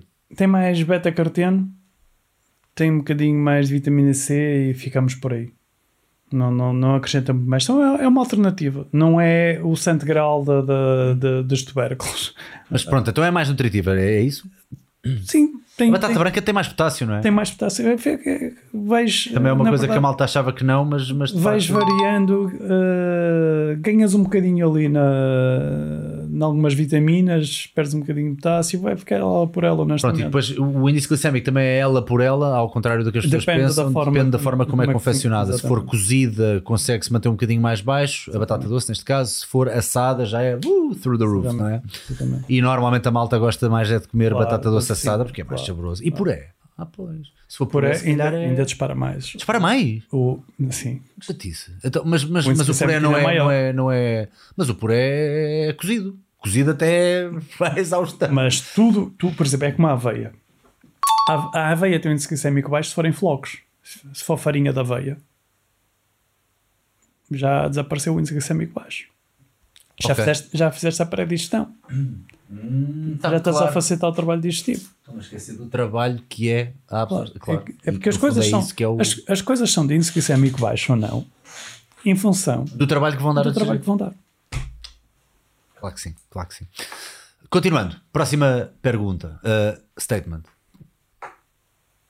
As gemas são melhores que as claras.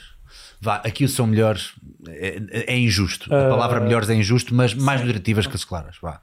Uh, assim, tudo, tudo está concentrado na gema, quase. Só a clara que é que tem mais do que a gema, só sódio. Do, okay. re, do resto está. Tudo existe em maior quantidade. Mesmo o, o, o, os aminoácidos, a riqueza de aminoácidos, há mais na gema do que, que acontece, na clara. Assim, é então resvala para a clara, mas não é maior. Na clara tens basicamente só água, proteína um bocadinho de sódio e pouco mais. E na hum. gema tens gordura, tens, tens uh, proteína, tens. Faz ainda assim sentido para um, para um culturista, quer dizer, eles têm feito isso durante anos e anos e anos. Omelete shot claras faz sentido na mesma, quer dizer, eu acho que faz. Há bastante. Eu, eu limitava uma ou duas gemas uh, por dia, provavelmente, mas claras podia usar bem mais. Ok, ok. Próxima pergunta, próximo statement. Zarra adora clicar ali no sininho. Todos beneficiam de probióticos. Isto já foi falado logo desde o início. Uh, e a malta que chegou mais tarde depois exatamente. aconselho a voltarem a ver, porque no início falámos muito Não diria todos, mas diria uh, que a esmagadora maioria das pessoas uh, beneficia de probióticos, venham de onde vier. Isto é, podem vir dos alimentos, não é? o iogurte, uma excelente fonte de probióticos. É? E nesse sentido, sim, ou, pré, ou pró ou pré-bióticos, é? fibras que vão ser digeridas pelas bactérias. Portanto, isso, isso é benéfico para todos. Próximo.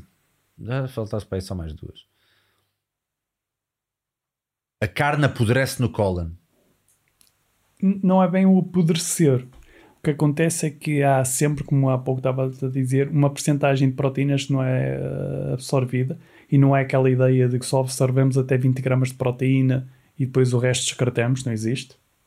Em é média, é toda, é toda absorvida, mas 80, não é toda média, aproveitada para se proteína. Exatamente, é isto, não é? exatamente. Em hum. média, 86% da proteína é absorvida. 86% de 10 gramas, 86% de 20 gramas, 86% de 30 gramas. Em média é isso. O que não é absorvido chega ao cólon. E aí sim, aí é que pode causar alguns problemas. Porque tem a ver com a dose? É a dose dependente esta, esta questão? Ou, é, ou tem mais a ver é com dose, a qualidade de. Uh, ambas. A proteína vegetal causa menos. Uhum. Okay. E depois, claro, a dose também é importante. É, mais, é mais limpa? limpa. Uh, provoca, digamos, metabolitos que resultam da proteína vegetal uh, não, não são tão nefastos como os da proteína animal. Pela fermentação que sofre ali no colo. Em termos muito leigos e, e, e crudos. É melhor proteína vegetal. Não fazer o, o, o, bife não sair no cocó pode ser mau. Uh, Deixa-me agora não sair como Uh, ou seja, o facto de nós absorvemos quase tudo e o que nós não absorvemos muitas vezes ficar alojado no cólon. Sim, não vai ficar, não vai ficar lá. Entope? Não, apodrece. não, não, não. Exatamente, vai ser fermentado pelas bactérias que lá existem, okay. com produção de algumas substâncias que são nefastas. Hum, okay. Não é que fique lá residente. Vai pois, claro, claro, então também não tínhamos mais espaço. Né? Exatamente, é, era um talho. É um T0 na Brandona. um talho, um talho. Uh, última, acho, acho que é a última, eu não sei. Diz-me ao ouvido quantas é que faltam. Ok, sumos de fruta é o mesmo que beber açúcar do pacote.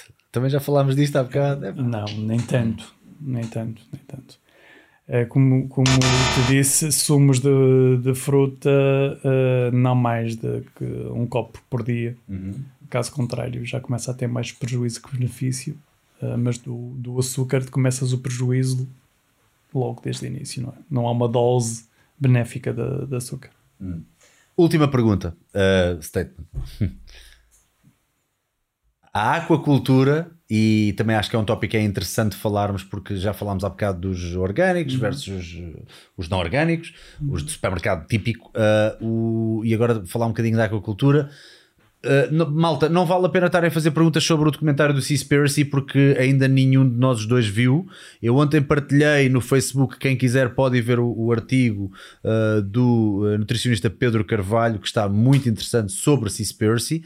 Ele teve o cuidado de ver o, o, o, documentário e ainda fez outra coisa que eu vi que houve muita gente que não percebeu, aquela malta que normalmente dispara logo e espingarda logo sem ir ver as coisas tudo lá está com links. A cena é que ele não diz este estudo disse isto. Ele diz Aqui isto é mentira e no mentira está lá o hyperlink para a ligação do artigo. Está tudo consubstanciado com matéria científica. Agora, quem não uh, concordar com aqueles artigos publicados, isso já é outra conversa. Mas está lá tudo consubstanciado. Ele reduziu foi as frases, que é para ser uma coisa mais legível, mas está hiperligações em todas as questões, ok? Portanto, podem ver ao meu Facebook depois e uh, podem então ter os vossos ataques cardíacos aos gritos, mas gritem só depois de ler as merdas. Uh, portanto, a aquacultura e os químicos utilizados são tóxicos. Uh, o statement é: a aquacultura e os químicos utilizados são tóxicos para nós e para os oceanos. Uh, não. Não mesmo? É peremptório mesmo? Não. É assim. Aqui fiquei na dúvida. Não, é, eu tenho, sou obrigado a dizer sim ou não, não é? Sim, sim, sim. A questão tem a ver com o seguinte, uh, e isto tem alguma ligação com, com, com a agricultura biológica também. Uh, uma grande parte do peixe que nós consumimos hoje em dia, para aí 20%, já é produzido desta forma e a tendência é que seja metade na, nos próximos 10 a 20 anos. Metade do, do, peixe consumido. O problema não está na aquacultura. O problema está no que dão de comer aos peixes. Porque de início, quando davam óleo de peixe, o perfil nutricional do peixe da aquacultura era muito semelhante ao, daquele ambiente selvagem. Só que ao passar do tempo, cada vez a comida que é fornecida aos peixes é pior. Porque já não óleos de peixe, ou óleos vegetais. Então deixou de ter tanto ômega 3 e passou a ter mais ômega 6. Mas se nós olhássemos só em termos um, absolutos, o peixe da aquacultura ainda tem mais, em termos absolutos, ainda tem mais ômega 3 que o peixe do ambiente selvagem. Porque como é mais gordo, tem mais ômega 3 e mais ômega 6. É a mesma coisa que eu dizer. Assim. Tem mais dos dois, portanto tem também tem mais. Dois. Exatamente, tem mais dos dois. Só que tem mais ômega 3, isto é, tem mais polícias, tem mais 10 polícias, mas tem mais 30 ladrões. Então, na, na, na verdade, ainda é pior. Porque o mais importante que é comentado do ômega 3 é a relação entre os dois. E a relação entre os dois é desfavorável no, no peixe uh, da aquacultura versus o de ambiente selvagem. Posto isto, os estudos nos indicam que o peixe é dos alimentos mais protetores no mundo para a doença. Não nos diferenciam se é de uma forma ou se é de outra. O que é importante é que as pessoas consumam peixe. Até um regime alimentar vegetariano que é muito saudável ainda o é mais se acrescentar peixe. Pois, pois, pois. Ainda o é mais se acrescentar peixe. Portanto, vamos estar a pedir às pessoas para comprarem salmão a 25 euros o quilo em vez de, de, de se calhar mais gente poder comer um, um salmão se calhar de qualidade ligeiramente menor, mas chegar a mais gente. E às vezes nós quando temos este tipo de recomendações também temos de ter este bom senso de perceber quanto é que isto vai implicar no bolso das pessoas. Né? E certamente comer uh, salmão de cativeiro é melhor do que comer uh, enchidos. Pois, pois, pois, pois, pois, pois. Ou por aí fora, não é? Uhum. Uh, e neste balanço, neste balanço, é preferível comer peixe independentemente da da, da origem dele. Claro que, como é evidente, se puder ser de ambiente selvagem, obviamente que é um bocadinho melhor. Bom, estamos aqui muito próximo do final, porque obviamente uh, já deve estar um bocadinho cansado, ainda por cima ainda hoje vais ter uma viagem, é, portanto também não 20, queria, não queria, é, não queria guardar-te muito mais, mas obviamente que isto, isto, os tópicos são tantos, mas temos que, eh, antes de mais, eu acho que isto, isto seria bom termos depois uma parte 2, porque há muita coisa para ser falada. Uh, e obviamente que as perguntas agora, que gostava de dar aqui um espacinho para vocês agora fazerem então algumas perguntas. Uh, vamos tentar ser o mais breves nisto, que é para também não para manter aqui uh, o, o Vitor Hugo muito mais tempo, que também ainda tem uma viagem grande para fazer. De qualquer das formas, enquanto vocês pensam aí numa, numas duas ou três perguntas, vou só fazer aqui uma pergunta que eu também tinha interesse, que era sobre queimbras e sobre assuntos desportivos de tal. Uh, as queimbras, uh, ouvi-te dizer que não são uh, do foro muscular, tem muito mais a ver com outras questões e havia um remédio caseiro engraçado para as queimbras. Qual é que é? Sim. Uh, durante. Primeiro, as, as queimbras musculares aparecem nos atletas porque estão a competir a uma intensidade superior àquilo para o qual treinaram. Portanto, não estão, não estão preparados para aquilo porque ou treinaram abaixo do que deviam, ou não treinaram o volume que deviam e não estão preparados para aquilo que está Não pode acontecer naquelas pessoas que há pessoas que até parece que têm essa coisa quase hereditária ou quase genética, que até estão a tentar dormir e têm queimbras nos pés e coisas do género?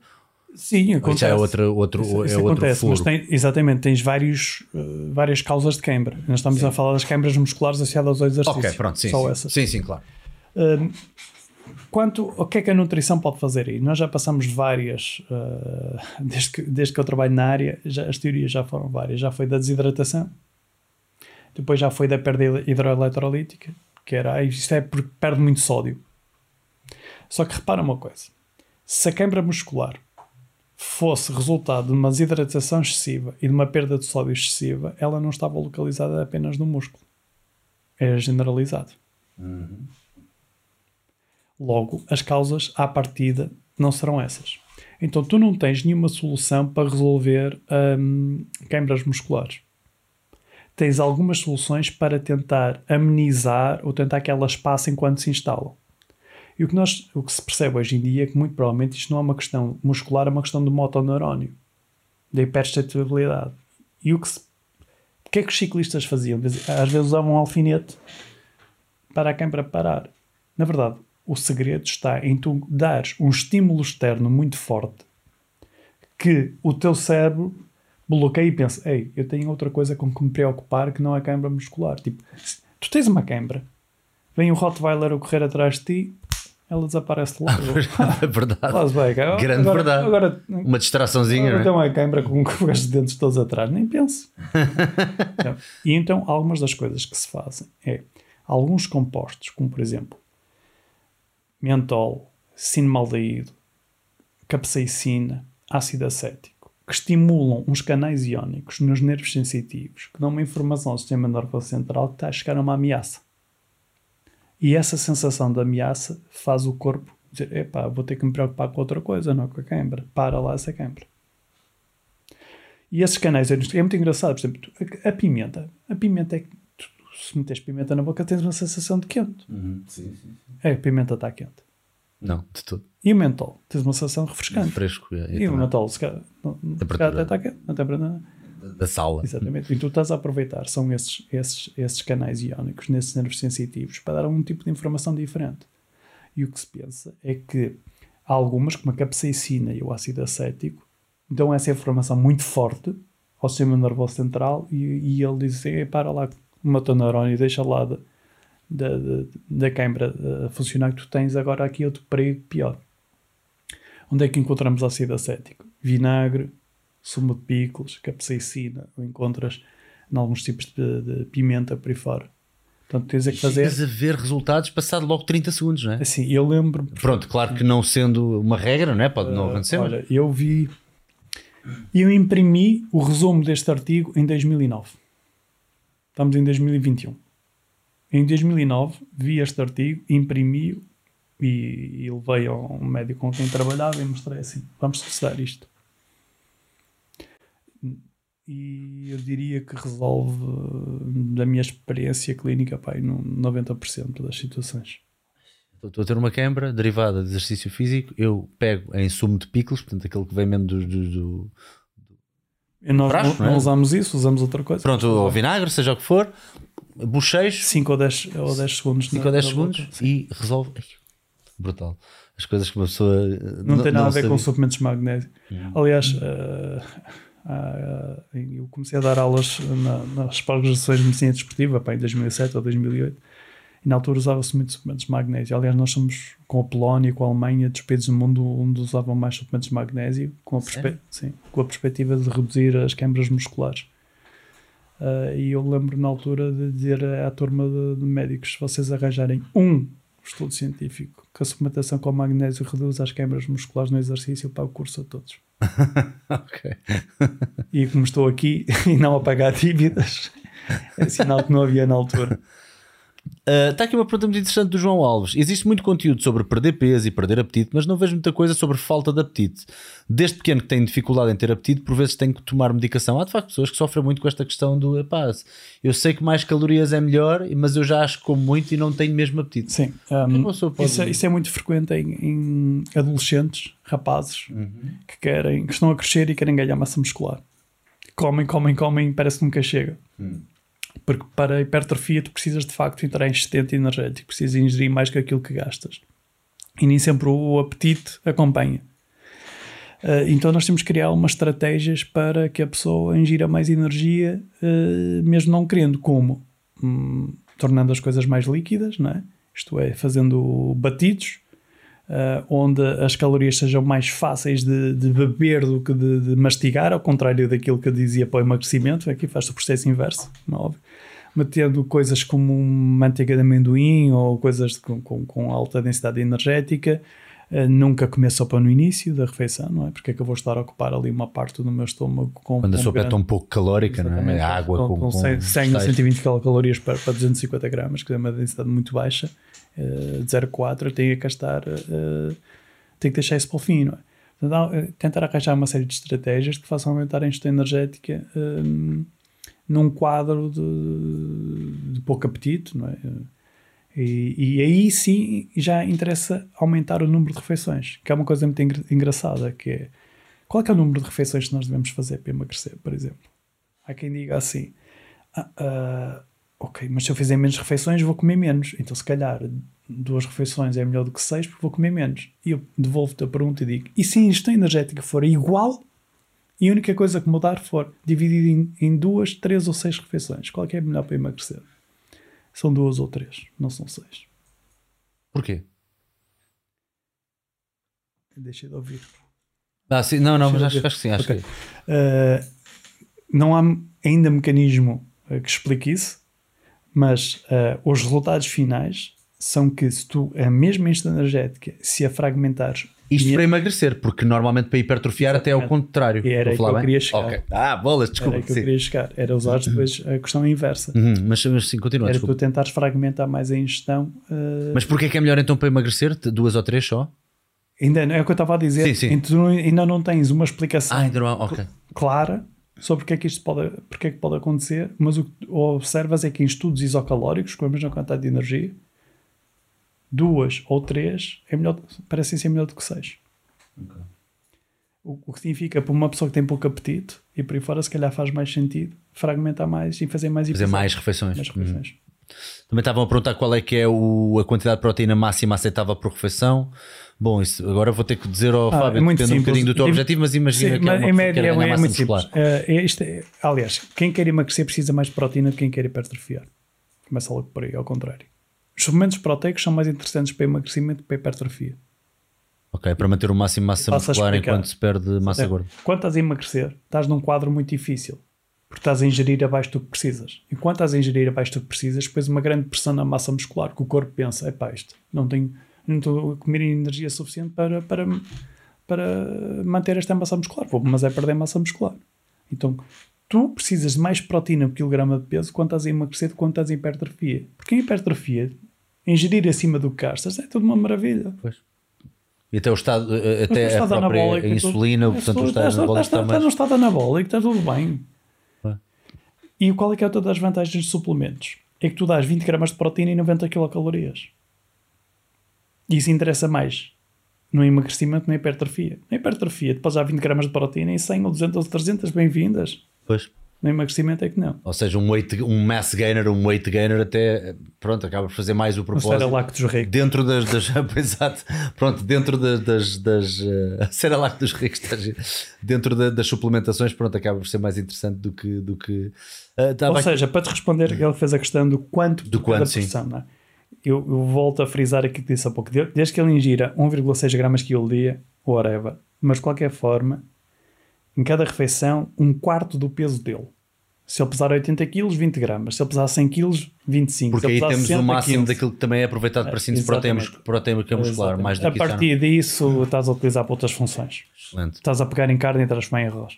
E agora, uh, creio que também já foi mais ou menos há bocado brush the pon, mas não sei se uh, podemos dar uma resposta mais peremptória. Isabela Vieira, consumindo proteína vegetal em comparação à proteína animal hidrolisada, escolhendo a vegetal deverá ser consumida em maior quantidade para os mesmos resultados? Portanto, estamos a falar da suplementação, então? Provavelmente mais 10%. Hum. Porquê? uma questão de, de segurança, dá-se um bocadinho mais 10% de proteína vegetal. Por, uh, por proteína, não ter tanta leucina? Sim, a proteína vegetal é mais ou menos anabólica que a proteína vegetal por várias razões.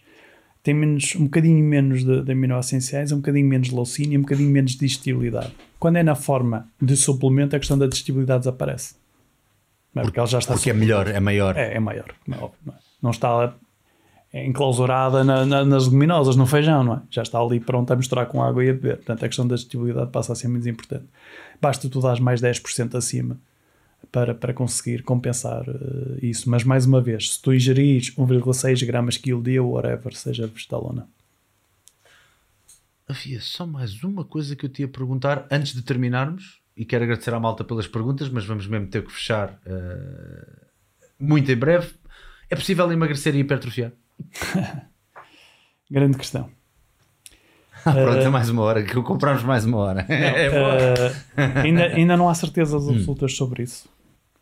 Uh, e um, a minha eu vou dar, é a primeira vez que vou dar a minha opinião. Porque até agora só reproduzi o que diz a ciência. Dos estudos que eu li até agora, o que eu acho é que um, é muito difícil um atleta em competição conseguir emagrecer e hipertrofiar ao mesmo tempo. E tu vês isso, por exemplo, quem está a preparar-se para um, para um- concurso de bodybuilding ou por aí fora. Eles tentam é não perder muita das substâncias, por causa do Não, não tem a ver com isso. Não Não? com isso. Quem é que são as pessoas candidatas a conseguir emagrecer e hipertrofiar ao mesmo tempo? São pessoas sedentárias com muita Nunca massa fizeram gorda. nada, Nunca né? os fizeram nada. newbie gains, como Exatamente. Porquê? Porque hum, quando colocados perante um déficit energético, vão perder massa gorda. E, vão ter, e teriam uma tendência para perder também massa muscular. Mas como estão a começar a ir- ao ginásio, o estímulo positivo do ginásio na massa muscular é maior do que o estímulo negativo do déficit energético na massa muscular. Ok. O Então, músculo nunca tinha treinado, de nunca tinha tipo, treinado. "Ah, Até me desenvolve, que é lixoso. Exatamente. Então o que é que ele pensa? Mesmo apesar de eu estar num quadro energético baixo, eu consigo hipertrofiar porque nunca treinei. Uh, e, numa pessoa que é, que, é, que é gordinha, na verdade, que tem uh, massa a mais, ela não está em déficit energético. Ela está a comer menos que o que gasta. Só que como ela tem um armazém grande, Uhum. ela vai lá buscar. Na verdade, é a mesma coisa que diz. Que, que, que, o que é que está a acontecer com a pessoa? Ela diz assim: Eu agora estou a ganhar menos dinheiro, o meu salário é menor, mas eu tenho o, o banco recheado. não é? Pois, pois, pois, pois. Então vai buscar dinheiro ao banco. Tem os certificados da Tem FOL. certificados da FOL. Então, na verdade, não está em déficit, está a ir buscar ao banco. Boa, boa, boa. Agora, que é que- alguém que tenha menos de 12% de massa gorda é muito difícil isto acontecer. Porque quando já és magro, num quadro de déficit energético, já és magro, o teu corpo pensa assim: eu já tenho pouca massa gorda. Este, este tipo ainda está em déficit energético. Eu vou-me é livrar da massa muscular. Porque eu tenho que preservar a pouca massa gorda que tenho por uma questão de sobrevivência. E portanto tenho uma maior tendência para perder mais, mais massa muscular durante o emagrecimento. Então tu vês mais ou menos ali aos 12%, 13%, 14%. Abaixo disso é muito difícil tu conseguires fazer as duas coisas. Situações excepcionais, então, é quando o atleta, por exemplo, para ah, porque acaba a época e quando retoma, aí já consegue fazer as duas coisas ao mesmo tempo. É, já, ainda se verifica esse, esses, esses fenómenos. Quando se lesiona, para. Quando retoma, também consegue fazer a reposição corporal. Ou então pós-confinamento. As pessoas que durante o confinamento pararam de treinar e voltaram aos ginásios conseguem fazer recomposição. Porque conseguem estar em déficit energético e como aquilo quase que é novidade para elas novamente, o estímulo do ginásio é superior ao estímulo negativo do déficit calórico. Ouvi alguém falar nesta questão do confinamento e na questão do vírus que provavelmente era melhor, apesar de não conseguirmos fortalecer propriamente o nosso sistema imunitário só porque sim, ou que se calhar não, não devíamos depositar tantas esperanças na alimentação nesse departamento, apesar de ser sempre bom, não é? Que seria interessante ter um superávit ou um ligeiro superávit calórico para combater algum tipo de vírus ou de doença. Isso Eu compreendo essa questão. Assim, eh, nós andamos aqui sempre a falar da, da nutrição e sistema imunitário. A questão mais importante para o sistema imunitário funcionar é, ter- é ter a energia que chega. Ponto final. Quando, quando pegaram nos prisioneiros da Segunda Guerra Mundial e, e os britânicos tinham suplemento nutricional, tinham muito menos doenças infecciosas do que os que não tinham esse suplemento nutricional. Só que nós vivemos num mundo de abundância em que a falta de energia não é assunto, é que estamos a falar daqui por menores. Pois, pois, pois, pois, pois. Porque o importante é ter energia. Por isso eu percebo, se calhar, o que é que está por trás disso. Mas na verdade não precisa estar em excedente. Pois, ok. Não é? Basta não estar em, em não estar em guerra. Não é? Pois. Basta não estar em guerra. Bem, eh, eu vou ter que me travar para guardarmos isto para uma segunda parte. Até porque, obviamente, os teus dias são muito, muito uh, completos, não é? Uh, porque lá está, ah, como eu tinha mostrado também no início, aquele slide uh, é um bocadinho a mostra de trabalho que tu e a tua equipa fazem também no sentido de filtrar informação. Uh, portanto, é um pouco do trabalho que tu fazes uh, extra uh, trabalho com, com, com, o Futebol Clube do Porto, sim, ou sim. dentro do mesmo espólio. Não, não, não, não, não. Fora Isso disso, é, não é? Sim. Portanto, uma espécie de consultoria Exatamente. de, de toda a matéria que há acerca eu, eu de. divido o meu tempo entre a faculdade, o Futebol Clube Porto e depois a minha empresa que é Nutrients Academy, com o António Pedro, onde nos, nos dedicamos a fazer esta filtragem toda de, de tudo o que está publicado e, e, e, selecionar o que é melhor, o que é pior, uh, saber concluir, uh, ver se aquilo tem significado estatístico ou clínico, Uhum. uh, juntar a informação toda e depois mastigar e entregar, entregar a informação aos, aos, nossos colegas para que eles possam, de forma muito eficiente, porque não têm tempo a ler todos os estudos, conseguirem fazer a melhor prática clínica possível. Queres estarmos a ver agora esse Instagram, certo? Exatamente. É. Nutri ah, Nutrients, Nutrients, Nutrients Academy. Academy, Portanto, sim. pessoal, vão lá dar um- uma seguidinha ao Nutrients Academy. Clica lá no seguir, pá, não sejas. Isso, exatamente. Ah, estás a ver com o Instagram do Rodolfo. Agora o Rodolfo já segue a Nutrients, é o nosso editor, está em casa a descansar, mas já está a fazer like em ti. Ah, o Nutrients Academy e V Hugo Teixeira, correto? Uh, V Hugo Teixeira, portanto, é o Instagram aqui do nosso professor Vitor Hugo Teixeira, portanto, para vocês seguirem também, que tem informação muito interessante. E fica aqui a tua promessa também que vais fazer cada vez mais publicações, que a malta está maluquinha para saber mais. Havia malta aqui a dizer que isto devia ter tido 3 horas. Não consigo, Estão à espera já da parte consigo dois. prometer porque infelizmente o tempo é muito. Aliás, se vês as minhas publicações, sabes que só acontecem quando estou em confinamento, quando o campeonato acaba. pois. Porque senão não, não, não, não, não, não tenho tempo, infelizmente. Infelizmente não tenho tempo. Professor Vitor Hugo Teixeira, muito obrigado por este bocadinho. Uh, espero que ainda estejas com energia. Vamos pôr-te um super hábito calórico para ainda conseguires Claro ir para sim. casa, para, o- para, o- para o Belo sim. Porto. Uh, e quero agradecer a vocês todos aí que estão desse lado. Não sei se há alguma palavrinha final que queiras dar à malta que quer mais resultados e que amanhã se calhar vai dizer aí ele falou nisto, portanto eu vou fazer coisas.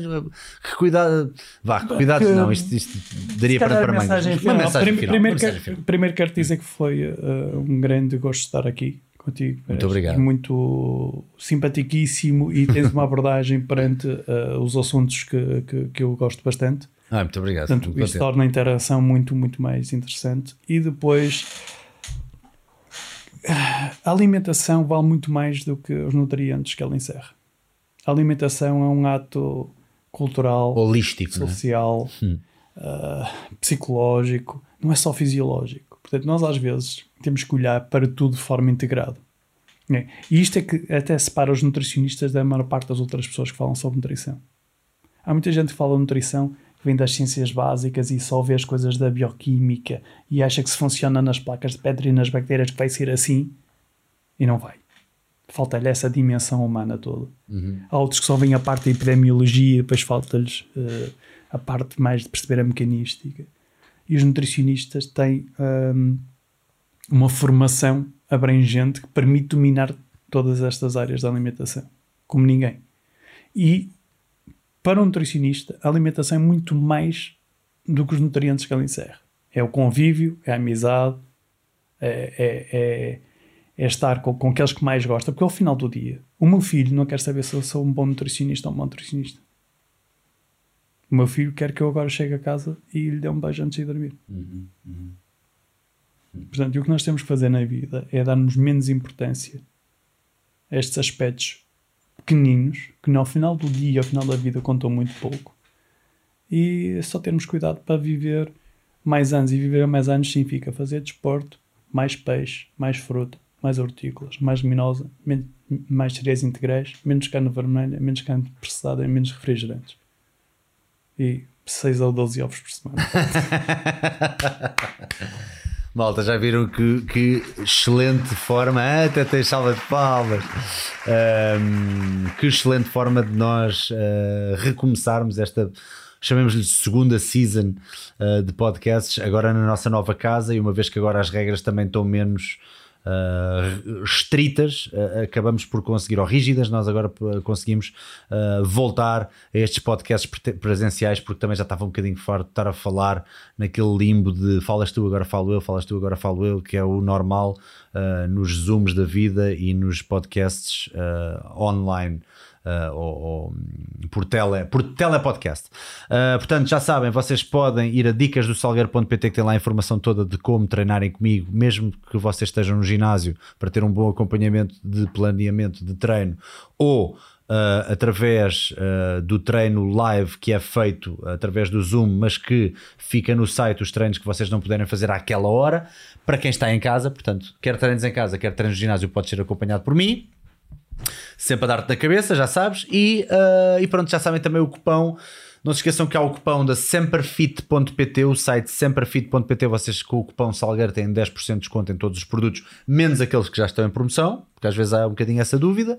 E uh, o cupão Salgueiro ou Salgueirão, com várias ofertas que vocês já repararam aqui no uh, que têm vindo a passar, exatamente, agora a passar aí uh, nos rodapés para o site da Prozis. E não se esqueçam que a Prozis agora não tem apenas suplementos, não é apenas produtos alimentares, mas também tem até coisas muito fixes, muito úteis e a preços bastante acessíveis para uh, tecnologia, para. Eu tenho, olha, até um carrinho telecomandado que eu tenho lá dentro, tenho, depois eu mostro-vos nos stories do Instagram, é uma cena assim que eu estou a curtir à brava com aquilo. Portanto, malta, portem-se bem uh, e pronto, e é isto. E esperemos então. Uh, que vocês fiquem aí desse lado para o próximo podcast também e temos que fazer então uma segunda uma segunda versão deste podcast, porque de facto ficava aqui até às 5 da manhã a espremer uhum. aqui o cérebro do professor Vitor Hugo Teixeira. Malta, grande abraço, até à próxima, portem-se bem, força.